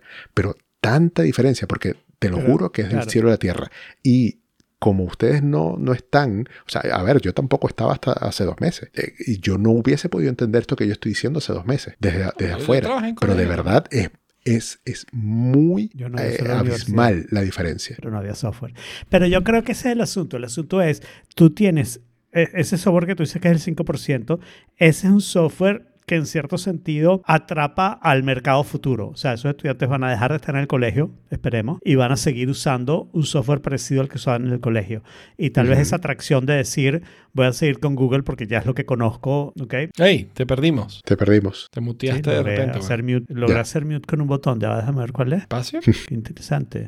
ahí, ahí te perdimos otra vez. O sea que apretaste una combinación de teclado. Bueno, no sé cómo hacer mute con, con, el teclado, pero bueno. Este, que esa parte en la que ese futuro entonces revierte en una inversión en el software que usas para el colegio. Pero ese software que dijiste, los videos y las anotaciones y no sé qué, no sé qué, los features específicos de ese software no tienen mayor injerencia en ese tipo de software después. Y entonces no hay demasiado eh, incentivo en decir yo voy a poner mi software aquí, le voy a desarrollar esos features porque después la gente va a seguir usando el mismo software. Y lo otro que puede estar pasando ahí es que también por la misma de todo, el modelo de licenciamiento de esos software es paga la licencia y ya está. Y lo que tienes es un contrato de mantenimiento, pero no un contrato no, no, una suscripción que te permite a ti seguir contratando gente, seguir actualizando, seguir sacando features. hay de todo hay de todo. Hay, por ejemplo, hay, hay plataformas que tú las eh, unes con el dominio, con el Google Sign-On y mm, el Single Sign-On creo que se llama, SSO. Eh, y mm, todo tu dominio, o sea, cualquier persona que entre de tu dominio tiene eh, como la versión pro, entre comillas. O hay unas que son por invitación, eh, que tú tienes un admin y empiezas a invitar a gente y cuando llegas el número de seats available, eh, ya eh, tienes que comprar más seats. Por cierto, single sign-on, para que sepas, a nivel corporativo es un tax. ¿okay? Todas las empresas ofrecen un plan con single sign-on y el single sign-on siempre es el plan más caro, porque es el, plan corporativo. Ah. Ok, claro. Eso es eh, básicamente un tax. De hecho, existe la página sco.tax, ¿okay? donde le hacen un, wall of shame a, todas las empresas que hacen eso, incluyendo Sketch. bueno, eh, y, ahí hay, eh, por ejemplo, que es softwares que tú pagas una licencia y es de por vida. O sea, así como tú te encuentras en el mundo del consumo masivo con eh, esquemas de licenciamiento, para educación también están los mismos y más. Y es que es eso, o sea, primero, entran demasiadas variables, ¿no? La, interoperabilidad de sistemas que están todos desactualizados. la, separación entre el usuario y quien paga el contrato. Eh, el modelo de licenciamiento. Eh, hay, muchísimas variables que hacen muy difícil que esto opere y, además los colegios operan en general distintos, entonces tampoco es que hay un estándar que tú digas, bueno, esta industria opera de esta manera, este es el estándar y esto es lo que se hace. Entonces requieren soluciones custom o requieren custom development en algunos casos. Mm. Y entonces eh, eso yo te diría que, todo. Sí, yo te diría que sí se parece, o sea, en el rubro sí se parece y por eso es que hay software específico y que en varios de las alternativas a una pieza de software, eh, vas a encontrar que tiene features muy parecidos o que esto se hace aquí de una, manera y, en el otro también se hace igual, porque, porque sí hay necesidades comunes. entre, las instituciones.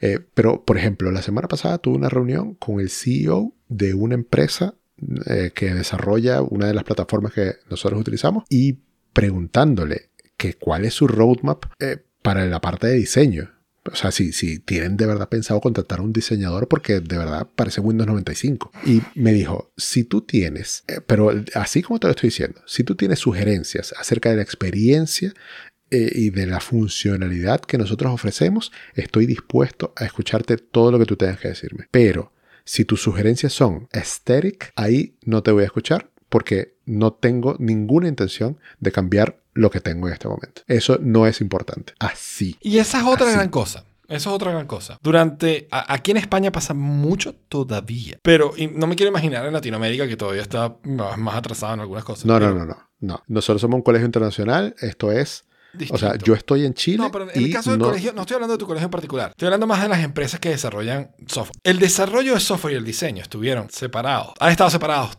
toda la vida. Es en los últimos cinco años, me atrevería a decir, que, que, los, que el diseño ha sido integrado como parte del desarrollo de software. O sea, en la web se venía haciendo un poquito más, pero, o sea, es, es con, el, es con el teléfono. Es con el, con el teléfono que Mm, no, me voy a quejar. ya va. Hay No, yo excepciones. sé. Hay, Hay excepciones, había un nicho, Apple hay ha sido una excepciones, claro que hay excepciones. Apple ha y sido una todo el excepción software de Apple toda siempre la ha sido vida. muy de cuidar el Ok, diseño de las cosas. Pero Apple tenía 3-4% Rara defensa del de Apple mercado. ¿Ok?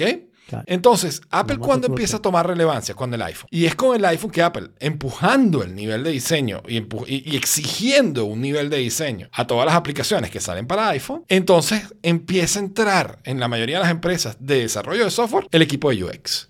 El equipo que se encarga de diseñadores, que se encarga de cuidar la experiencia, que se encarga de investigar a los usuarios y empieza como un afterthought. Sí, sí, sí, ponlo bonito. O sea, aquí tenemos este software y ves cómo lo arregla. Son todavía, diría yo, pocas las empresas que dicen, no, no, no, antes de empezar a pensar cómo vamos a solucionar esto, vamos a hablar con los diseñadores.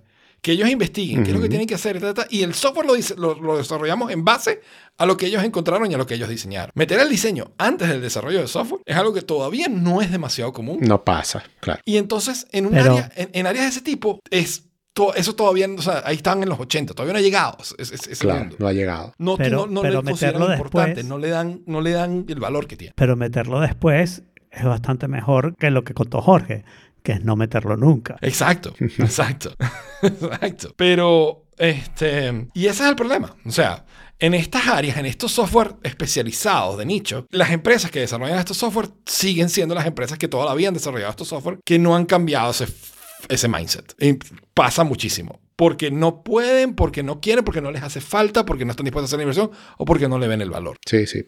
Y a todas estas, para que se, eh, se entienda, cuando yo me he referido a software en, todo en toda esta conversación, ha sido web-based. O sea, porque si tú me dices que yo est- estoy instalando software que tú te tienes que descargar un instalador y, y instalarlo localmente, no, no, no, yo, yo me estoy refiriendo a cloud.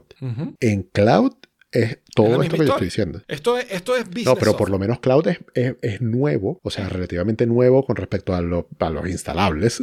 Y se supone que ya vienen como que con una, un pedacito de futuro, eh, como que desde la base, pero no. No, porque, eh, de nuevo, ese pedacito de futuro es sobre el backend. O sea, lo que cambió allí es el Sí, backend. sí. No cambió la forma de hacer el software, no cambió las necesidades del software, no, ca- no cambió la cultura de la empresa a la hora de desarrollar un software o de entender quiénes son sus usuarios, cómo se diseña. De- Design thinking, no hay nada de eso. Lo que es, es, ah, es que ahora lo desarrollamos con la base de datos aquí en vez de, en vez de, on-premise. Ok, entonces lo hacemos Claro. y hacemos una aplicación web. Necesito un desarrollador que sepa ahora, no, no tiene que saber C, tiene que saber JavaScript. Ok, pero es el mismo desarrollador, que haga la misma vaina. Sí. Ok, y no hay nadie pensando en la interfaz, no hay nada. O sea, el software va al revés. Tengo estos requerimientos de data, tengo, entonces vamos a hacer una interfaz a esta data. Ok, y no es tengo estas necesidades, estos son mis usuarios, esta es mi audiencia, tienen estos problemas y se los vamos a presentar de esta manera y vamos a ver si esto resuelve. Y una vez que hacemos eso, vamos a desarrollar el software como haya que desarrollar. Sí. Es- es- De ese acuerdo. paso anterior no existe. Y aquí, claro, y, y aquí que queda abierto para cualquier desarrollador que se meta en el mundo de la educación, porque hay un campo gigante. Queda abierto para cualquier soluciones. diseñador que se meta en el mundo. No para desarrolladores, desarrolladores Exacto. que joden no hacen falta, se pueden y todo. Bueno, bueno, pero sí, sí, se entendió. Y eh, lamento mucho haber eh, llevado pues los focos de este episodio hacia, hacia un tema como esto, cuando luego, ahora vamos a hablar de cuando se muere la fresa. Claro, no, no, tiempo hay. tiempo hay. A mí me parece esta es la mayor pregunta filosófica que ha hecho Alfredo en la historia de este podcast. ¿Ok? Alfredo está dormido, está en otro lado, pero... La pregunta no es mía, la pregunta viene de un programa que se llama The Infinite Monkey Cage, Mm, un podcast que tiene el mejor software team del, del mundo. Y es algo que han estado discutiendo hace muchos años, ¿no? Eh, y el asunto es más o menos así, lo voy a introducir para que nos estengamos acá, ¿no? Cuando tú tienes una persona que eh, no respira y no le lata el corazón, tú más o menos puedes asumir que está muerta, ¿no? Eh, es verdad que puede ser que alguien logre revivirla, ¿no? Pero está muerta. Y llega un momento en que el cerebro no funciona y ya no hay manera de revivirla. O sea, hay un momento que tú dices, esta persona está muerta. De hecho, tú podrías decir, dejó de respirar y mm, eh, no le late el corazón. Y tú esperas 10 minutos y esa persona está muerta. Sin intentar revivirla, quiero decir, ¿no? En- entonces, eh, es como una prueba externa bastante clara de esa persona está muerta. Y puede ser que haya pequeñas excepciones y no sé qué, pero en general esto funciona bastante bien. El caso de la fresa... em, es bastante más complicado, ¿no? Porque tú sacas la fresa de la mata, la fresa en la mata está viva, ¿no? Sacas la fresa de la mata y empieza su proceso de muerte. Pero no hay demasiados signos externos que te indiquen a ti, ya esta fresa está muerta. Porque en teoría, este es el, el argumento al menos como yo lo entiendo, en teoría, mientras tú puedas sembrar esa fresa y que crezca una mata, esa fresa sigue teniendo vida, ¿no? La, la mata es simplemente No. el desarrollo del crecimiento de la fresa. Ok, bueno, eh, en teoría yo diría que sí, pero ahora, ahora me lo dice. Entonces, no hay ningún signo externo que te indique a ti cuándo eso deja de ocurrir o no. Ajá, entonces, Jaime, no es verdad que esa fresa todavía está viva. No, o sea, es completamente independiente la capacidad de la fresa de reproducirse o que, que de que esté viva o no. Porque en las plantas No en particular existen las semillas y en las fresas en particular existen las semillas. Y las semillas pueden estar completamente desconectadas de las plantas, pueden pasar años guardadas y aún así con un poquito de humedad y un poquito de suelito, ¿sabes? Salidita, Claro, un poquito de salidita y paciencia, Pero la, la fíjate, crece. Pero fíjate que ahí yo te diría que ahí lo que estás haciendo es el mismo caso de revivir a una persona, ¿no? O sea, eh, las semillas, que por cierto, separar las semillas de la fresa es un poco más difícil que separar, digamos, la semilla de un aguacate. Entonces, por eso elegí la fresa, ¿no? Porque es un proceso que no lo vas a poder hacer tú en tu casa, ¿no? Requiere más trabajo. Sí lo puedes hacer, perfectamente. Para mí una requiere más trabajo. Sí. Requiere más trabajo. Ok, fine. Gané una, al menos. Este, ese proceso que tú estás diciendo de agarrar una semilla y ponerle nutrientes y no sé qué, no sé qué, es un proceso un poco como el proceso de revivir una persona que ha dejado de respirar y que el corazón le ha dejado de latir. Estás haciendo una ayuda externa, ¿ok? Para lograr que vuelva a revivir. ¿Puedo Pero- diferir ahí? Sí, puedes diferir en lo que quieras. Ok, Sigue en el- en siendo el la- proceso la de semilla revivir la una sacaste de la Ya va, pero ya va. Pero antes, antes de que termines, déjame decirte esto. No importa que yo saque las semillas de- con una pinza de la fresa Federica, ¿ok? Esas semillas siguen siendo parte de Federica y cuando las sembras de esa planta sigue siendo una consecuencia de Federica, ¿no? Igual No que la la- persona que la revive sigue siendo Donald Trump. Disagree. again. Ajá, A ver, ok. Este, primero, la- la- las semillas y su proceso de reanimación es natural, es como ellas están diseñadas para funcionar. Re- revivir a una persona es un proceso artificial, es un proceso que tú estás No, haciendo no, no, no. para tratar de Ahí me rescatar estás jugando este Kikiriwiki. Me estás jugando Kikiriwiki. El proceso natural no es agarrar la pinza y sacar las semillas de la fresa. Eso No, tiene nada proceso- natural. Ya. El Y, proceso y el es proceso la- de ponerle. La, la fresa se pudre, y, el, las semillas está, caen en la tierra. y eso le da nutrientes a esas mismas semillas. Eso le da nutrientes y le da humedad a esas mismas semillas. Que si tú las sacas de la fresa, le vas a tener que poner nutrientes y humedad tú. Porque si no, la semilla no te va a crecer. Ok, pero entonces, y ahí entra otro punto. La semilla no es la fresa, ¿verdad? Mis espermatozoides no soy Eh. yo. Se crea otra gente. Eh, pa- disculpa, disculpa. El óvulo si eres tú. El, el óvulo. eh, El óvulo fecundado es otra gente. No, no, no se llama. El, el- el- sí, pero el cigote, el cigote es que se llama, ¿no? Cuando es Cigoto. el óvulo que ya le entra el espermato, cigoto. El cigoto ya eres tú. La fresa, ¿ok? Claro, pero o sea, si estás muerto, el, el, si- el si estás muerto, yo, no no, puedes producir papá, nada. No es mi papá ni mi mamá. Ya pero la yo. fresa, la fresa, la fresa es ya la hija de la mata. Lo que pasa es solo crece cuando la siembras y se vuelve una mata adulta, ¿no? La fresa, o sea, la fruta como tal ya es la hija. No. Claro. No. La- sino la- que, ¿Qué es entonces? ¿El cigoto no es el hijo ya? No, pero es que la- pero es que la fresa no es el cigoto. complicado. ¿Cómo que no? La fresa No. contiene todo para crear la planta que va a ser la hija de la otra planta. No, no contiene todo. Necesita Sí. los nutrientes, necesita ¿Cómo no tal, necesita las condiciones, necesita tal. Ah, Eso, es como decir que el bebé necesita comida. todo. Eh, Eso, eso, no, la semilla no lo contiene todo. La semilla es la que necesita los nutrientes y no sé qué. La fresa le da los nutrientes. La en la no le da naturaleza. La fresa se muere. claro que sí La- nutrientes. la- el La concepto de fresa no se es- muere. ¿Cuándo se murió la fresa? Ya La- va. ya va. En la naturaleza la las cosas no ocurren como tú crees. La- en la naturaleza las cosas no ocurren como tú crees. La fresa se cae al piso. Nadie va con una... Ajá, nadie- nadie haga nada, exacto, pero no, na- en la naturaleza lo que no, ocurre-. La fresa se, se queda, empieza a caerle polvo encima, le empieza a caer agua y ahí sale otra fresa. Eso es lo único que tú puedes decir. Esta es la, el La árbol de fresa razón- hijo la del otro razón árbol de existencia fresa. de ¿no? la fruta, la razón evolutiva de la fruta es yo quiero que venga un pájaro, se coma mi semilla y te cague en otro lado. ¿Ok? Ese es todo el Eh, objetivo de cualquier eso no fruta. ocurre. Con las fresas eso no ocurre. Por eso cogemos la fresa y no el aguacate. Con el aguacate eso tampoco ocurre. O sea, imagínate el De pobre hecho, pájaro sabes es- cagando la pepa de aguacate. Ya va, no, no, no, este, ya va, paréntesis, porque esto es importante. Hay, hay, hay un hueco en, en la historia evolutiva. No saben explicar cómo el aguacate sobrevivió después de la extinción de los dinosaurios. Porque la semilla es tan grande que solo los grandes reptiles eran los que Pero- podían comerla y cagarla en otro lado. Pero Entonces, esta idea tuya de que las semillas tienen que ser cagadas es una idea solo tuya. Tú puedes No. perfectamente tener unas plantas que se reproducen por frutos, los frutos caen y esas cosas van pasando ahí, así ningún pájaro. El pájaro es necesario para... fe- fe- el, el- pájaro, para- los gusanos para- son los que para se agarrar- comen el fruto. No, no, es- eso, es- eso es una idea tuya. El, el pájaro es necesario para agarrar, la, para juntar el espermatozoide con el óvulo de la planta, para agarrar el polen y ponérselo al perol de la planta, que ni me acuerdo cómo se llama. De nuevo, fue hace mucho tiempo la biología, es como la religión. La, la- la- es como religión. El pájaro, los insectos y no sé qué son necesarios para eso. Pero sin necesidad de que nadie se lo coma, una planta crece de una fresa y de un aguacate. Sin necesidad de que nadie se lo coma. Siempre y cuando la semilla sí, haya y la sido razón- plantada. Y s- eh, que se cae, le cae polvo encima y esa planta crece. No todas crecen, no, no todas crecen. No todas las crecen, o sea, tienen que tener las condiciones correctas de humedad, de suelo, de tal. Pero, pero digamos, pero si tú agarras una planta de fresa en una selva convenientemente puesta eh, con las condiciones correctas para la fresa, ¿ok?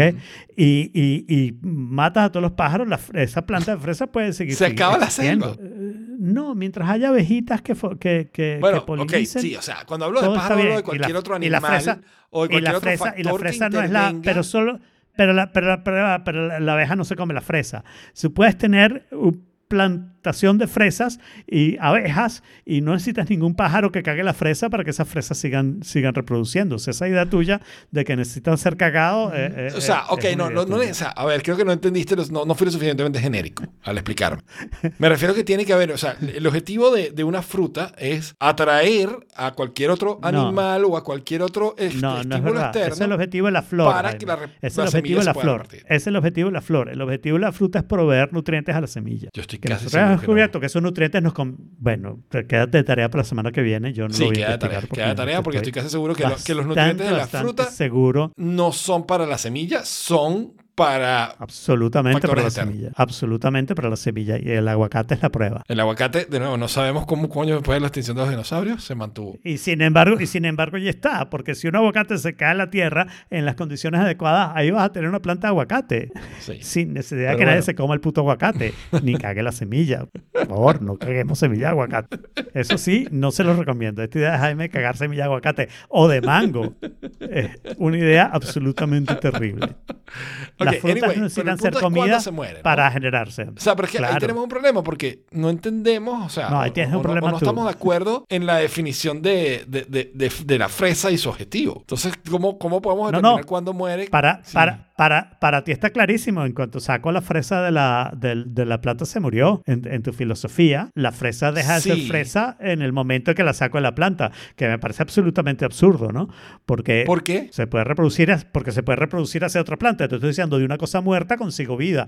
Ese milagro tuyo es mejor que el de Jesucristo. ¿no? Pero eso es, el, eso es el- el Eh, milagro de cualquier semilla. Es una lenteja. No, no, no. ¿Una el- caraota? El, fruto está vivo, el fruto está vivo hasta que no es capaz de producir una O sea, planta. pero una, una mí eso caraota está viva. Clarísimo. Unas lentejas están Mientras vivas. sea, capaz de, mientras sea capaz de producir una planta, esa lenteja está viva, sí.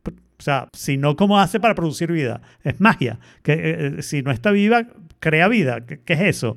¿Qué, qué proceso milagroso es ese? Ya sé, eso, ahí, de- en esa parte no me vas a convencer. La- si algo va y florece, esa cosa estuvo vida durante todo el tiempo que existió.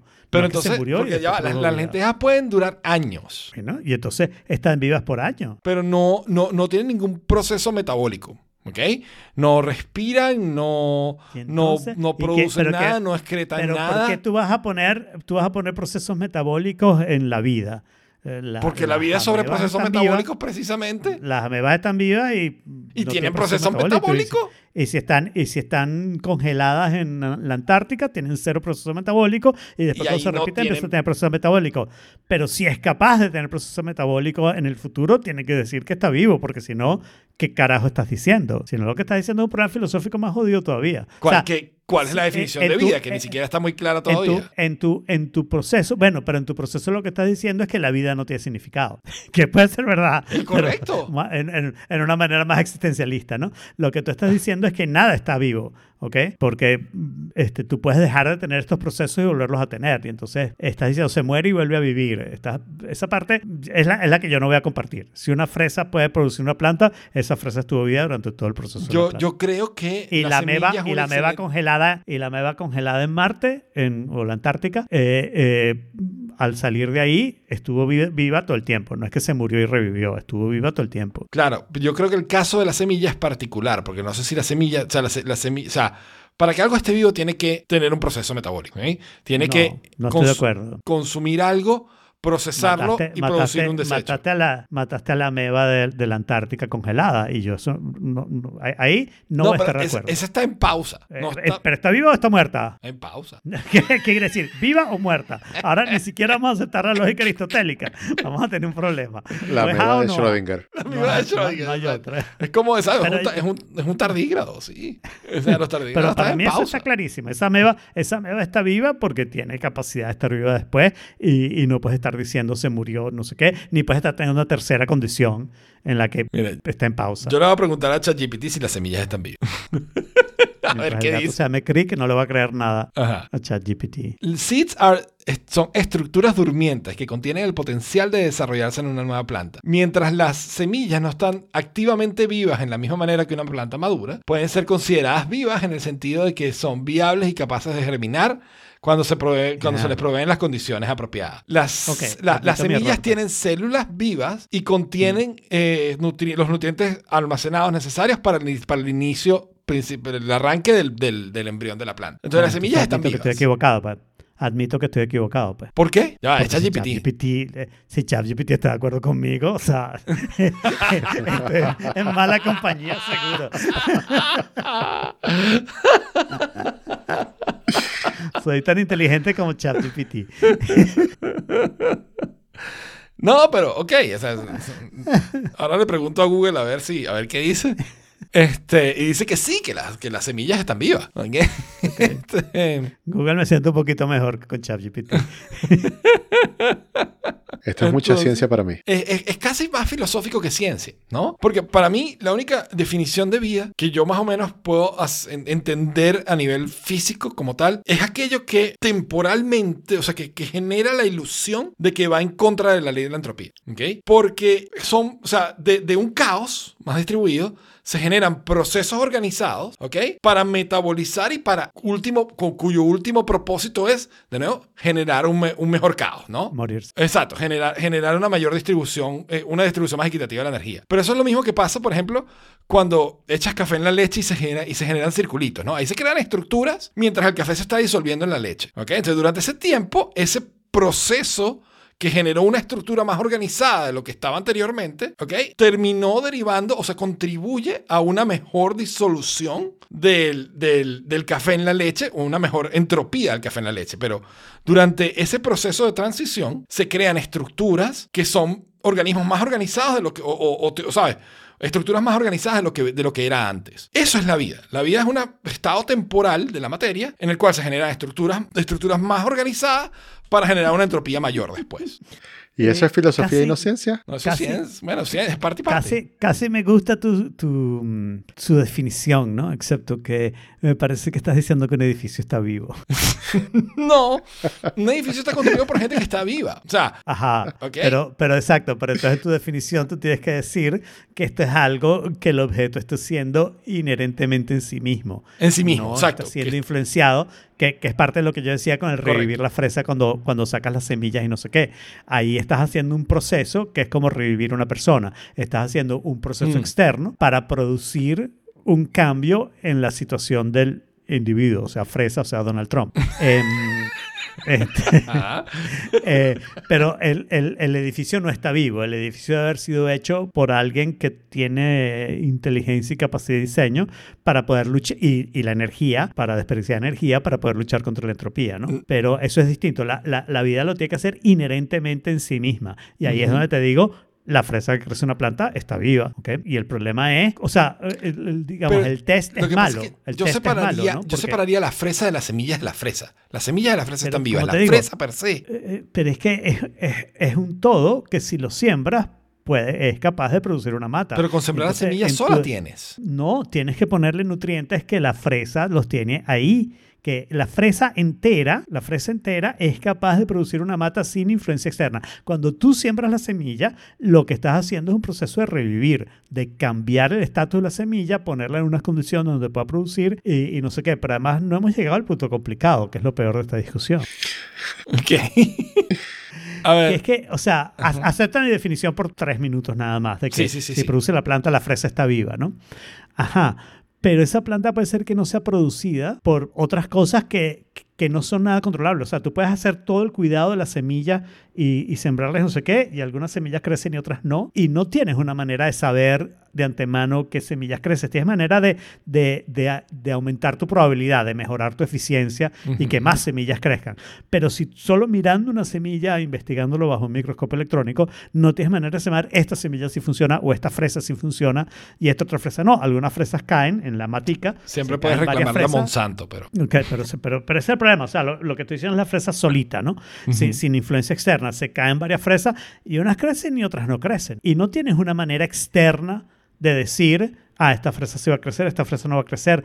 No tienes ningún punto de saber eh, tener una estadística, la capacidad. O sea, de repente una fresa caía 3 centímetros más allá y sí crecía, pero aquí no creció porque el sol le dio de manera distinta, whatever. O sea, eh, tampoco que crezca la mata no es una manera de decir la fresa está viva o no, porque si no crece la mata, eh, es un mal stopping time, ¿no? Porque mm, estás viendo la fresa y tienes que esperar que crezca la mata y no sé qué, para decir, ah, la fresa estaba viva cuando la vi hace dos meses, ¿no?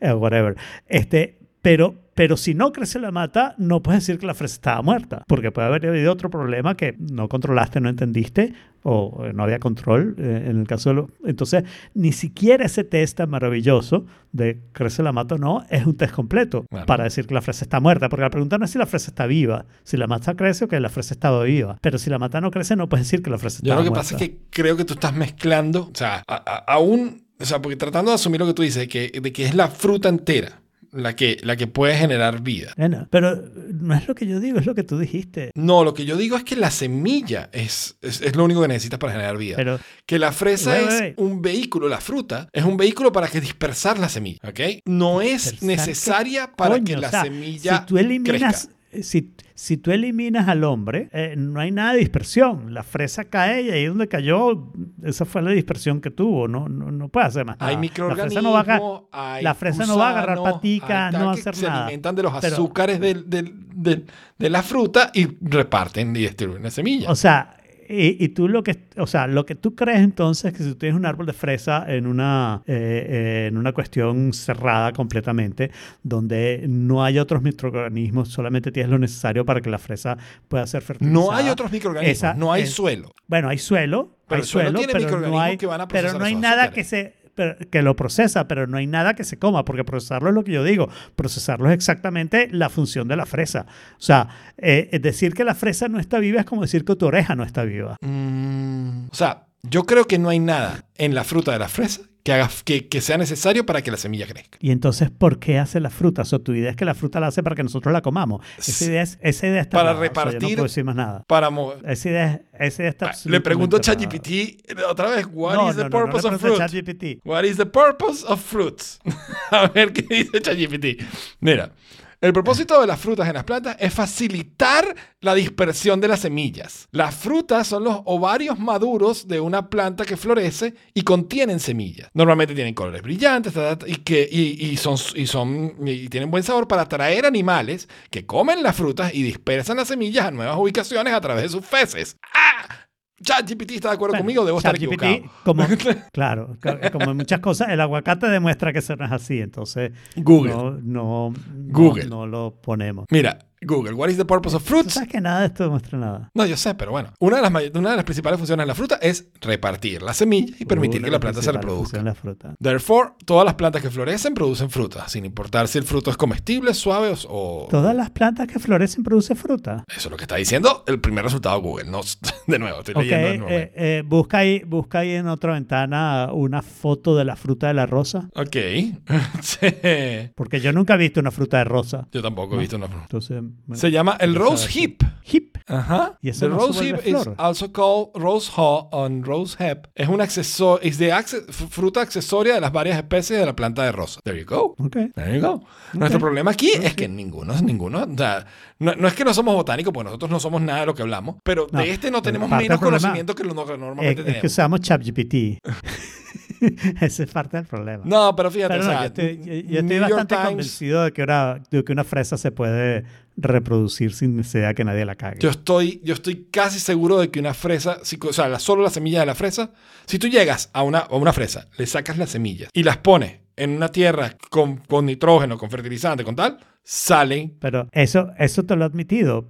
Pero estoy Sí. diciendo, pero puedes sembrar la fresa completa, puedes sembrar el fruto completo y también sale la, la, la cosa. Porque hay microorganismos que, que se comen la fresa, que se que deterioran la fresa, que yo digo que la- entonces eso, eh, entonces, entonces eso no la, la fresa saldría en otro lado, pero donde siembra la fresa ahí puede salir una mata de fresa. Sí, tiene que tener las condiciones correctas y bla bla, bla, pero tiene que tenerla. Y de todas maneras, eso no dice nada sobre si la fresa está viva o no. No, pero lo que pasa si es la que fresa es un ovario, la fresa está viva. La semilla está viva, ¿ok? Y, y- y la fresa, es un- es un, ¿Cómo morralito. mataste la fresa? ¿Cuándo- ¿Cómo mataste la fresa? O en el momento que la arrancas de la planta porque es un morralito. No, ¿por qué? Porque en el momento que la arrancas de la planta, antes de, de- de- ahí también está muerta, porque ¿cuál es la definición de vida ahora? Eh, o sea, tu oreja todo está lo muerta. que- Sorry, lamento informarte que tu oreja murió en esta conversación. No, mi oreja está viva, ya va. Este, si me arrancas la oreja, pues muy como Van Gogh, la oreja se muere. Pero Eh, se muere. sí, o sea, puede que tarde un poquito, pero o sea, Ah, ¿cuándo se muere la oreja? en el momento que deja de metabolizar y las células empiezan a morirse. Tiene que ver con, con- con- con el proceso metabólico. Una, o sea, un organismo está vivo cuando tiene un proceso metabólico. Cuando ingiere algo, lo procesa y desecha algo. Si no, No, no, ya eso ya solo lo discutimos. ¿Quieres volver a esa discusión? Hazlo tú solo, porque ya. Eso es ya justo lo que yo necesito hacer en este momento, ¿sabes, Jaime? Ella, un proceso metabólico. exacto, Jorge se va a morir. Si no, y esa es mi prueba, definitiva. Pero Jorge en este momento no está haciendo el proceso metabólico y yo digo que Jorge no está muerto. Jorge está haciendo proceso metabólico. Lo que le falta es input. Pero, pero no, no está haciendo el proceso metabólico que quiere. Jorge, Por eso Jorge- yo hablaba de software educativo. no, No, pero, pero la- Jorge la- Da, da el veredicto final. Luego de presentado los argumentos, No, pero, pero un momento. Si yo cuando empezó todo esto, mi única pregunta era, ¿las fresas están vivas? O sea, porque si están hablando de cuando se mueren, es porque están vivas. Y yo ni siquiera sabía si estaban vivas o no. Entonces, créeme que no Bueno, tengo tantas cosas que Y, decir y como según ustedes Jaime, sobre, sobre según este Jaime tema. no están vivos. no, las fresas están, están pudriendo. O sea, en el momento que la arrancas de la planta, están pudriéndose. Las semillas pueden estar vivas. Están vivas. Eh, Pero es que si no la arrancas de la planta, también se va a morir eventualmente. Claro, se muere Claro. la planta. Pero- o sea, ahí ya, ya entras en, la en- en planta, la no. realidad triste y filosófica de que todos la nos planta, estamos no, muriendo no, poco no. a poco.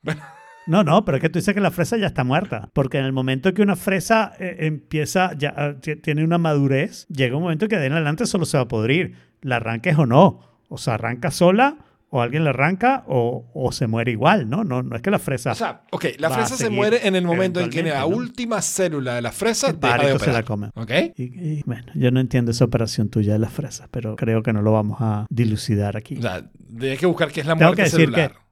The Infinite Monkey Cage está de acuerdo con... No, no está de acuerdo conmigo porque no, yo no llegué a ninguna conclusión, ¿no? Pero está de acuerdo en, en- en el proceso de, de- de muerte. Y ahí sí había biólogos que sabían que, que era biología. Ok. Pero claro, pero la conclusión sigue siendo igual. No sabemos eh, en No, qué yo momento... creo que no hay un momento o sea, preciso, así como un tac-tac que tú puedes Pero decir. no, hay momento preciso, no hay ninguna manera de saber si una fresa está viva muerta, no importa en qué estado la veas. Tú quieres decir, ah, es la semilla la que está viva. Bueno, no hay ninguna manera de saber que la semilla y la fresa dentro de la fresa están vivas o están muertas. La semana que viene venimos con un tema igual de filosófico, que es cuando un personaje de Lego, cuando un Lego se convierte en un personaje de Toy Story. ¿Ok? Eso lo vamos a hablar la semana que viene. Oh, ok. Está bien. Ok, Los, Bien. los juguetes de Toy Story están vivos, ¿verdad? Pero están vivos cuándo, ¿verdad?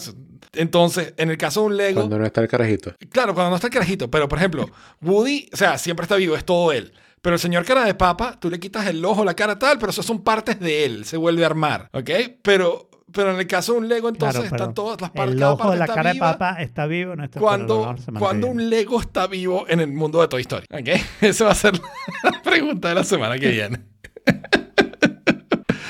Este, bueno, y con eso, esto ha sido todo por esta vez. Otro tenedor al lavaplato. Y les invitamos a que nos digan cuándo se mueren las fresas, cuándo piensan ustedes que se muere la fresa, en The Forking Place, que lo pueden conseguir en theforking.place. Le damos gracias a Javier, le damos gracias a José, a Yorgi, a Sari, a Michael y a todos los que estuvieron en el chat acompañándonos. Y nos vemos el próximo martes a las 5 de la tarde en O Fork It barra live. in it. Now get the fork out of salmonella. Stick a fork in it. E. coli. Stick a fork in it. Stick a fork in it. Stick a fork in it. Stick a fork in it. It's done.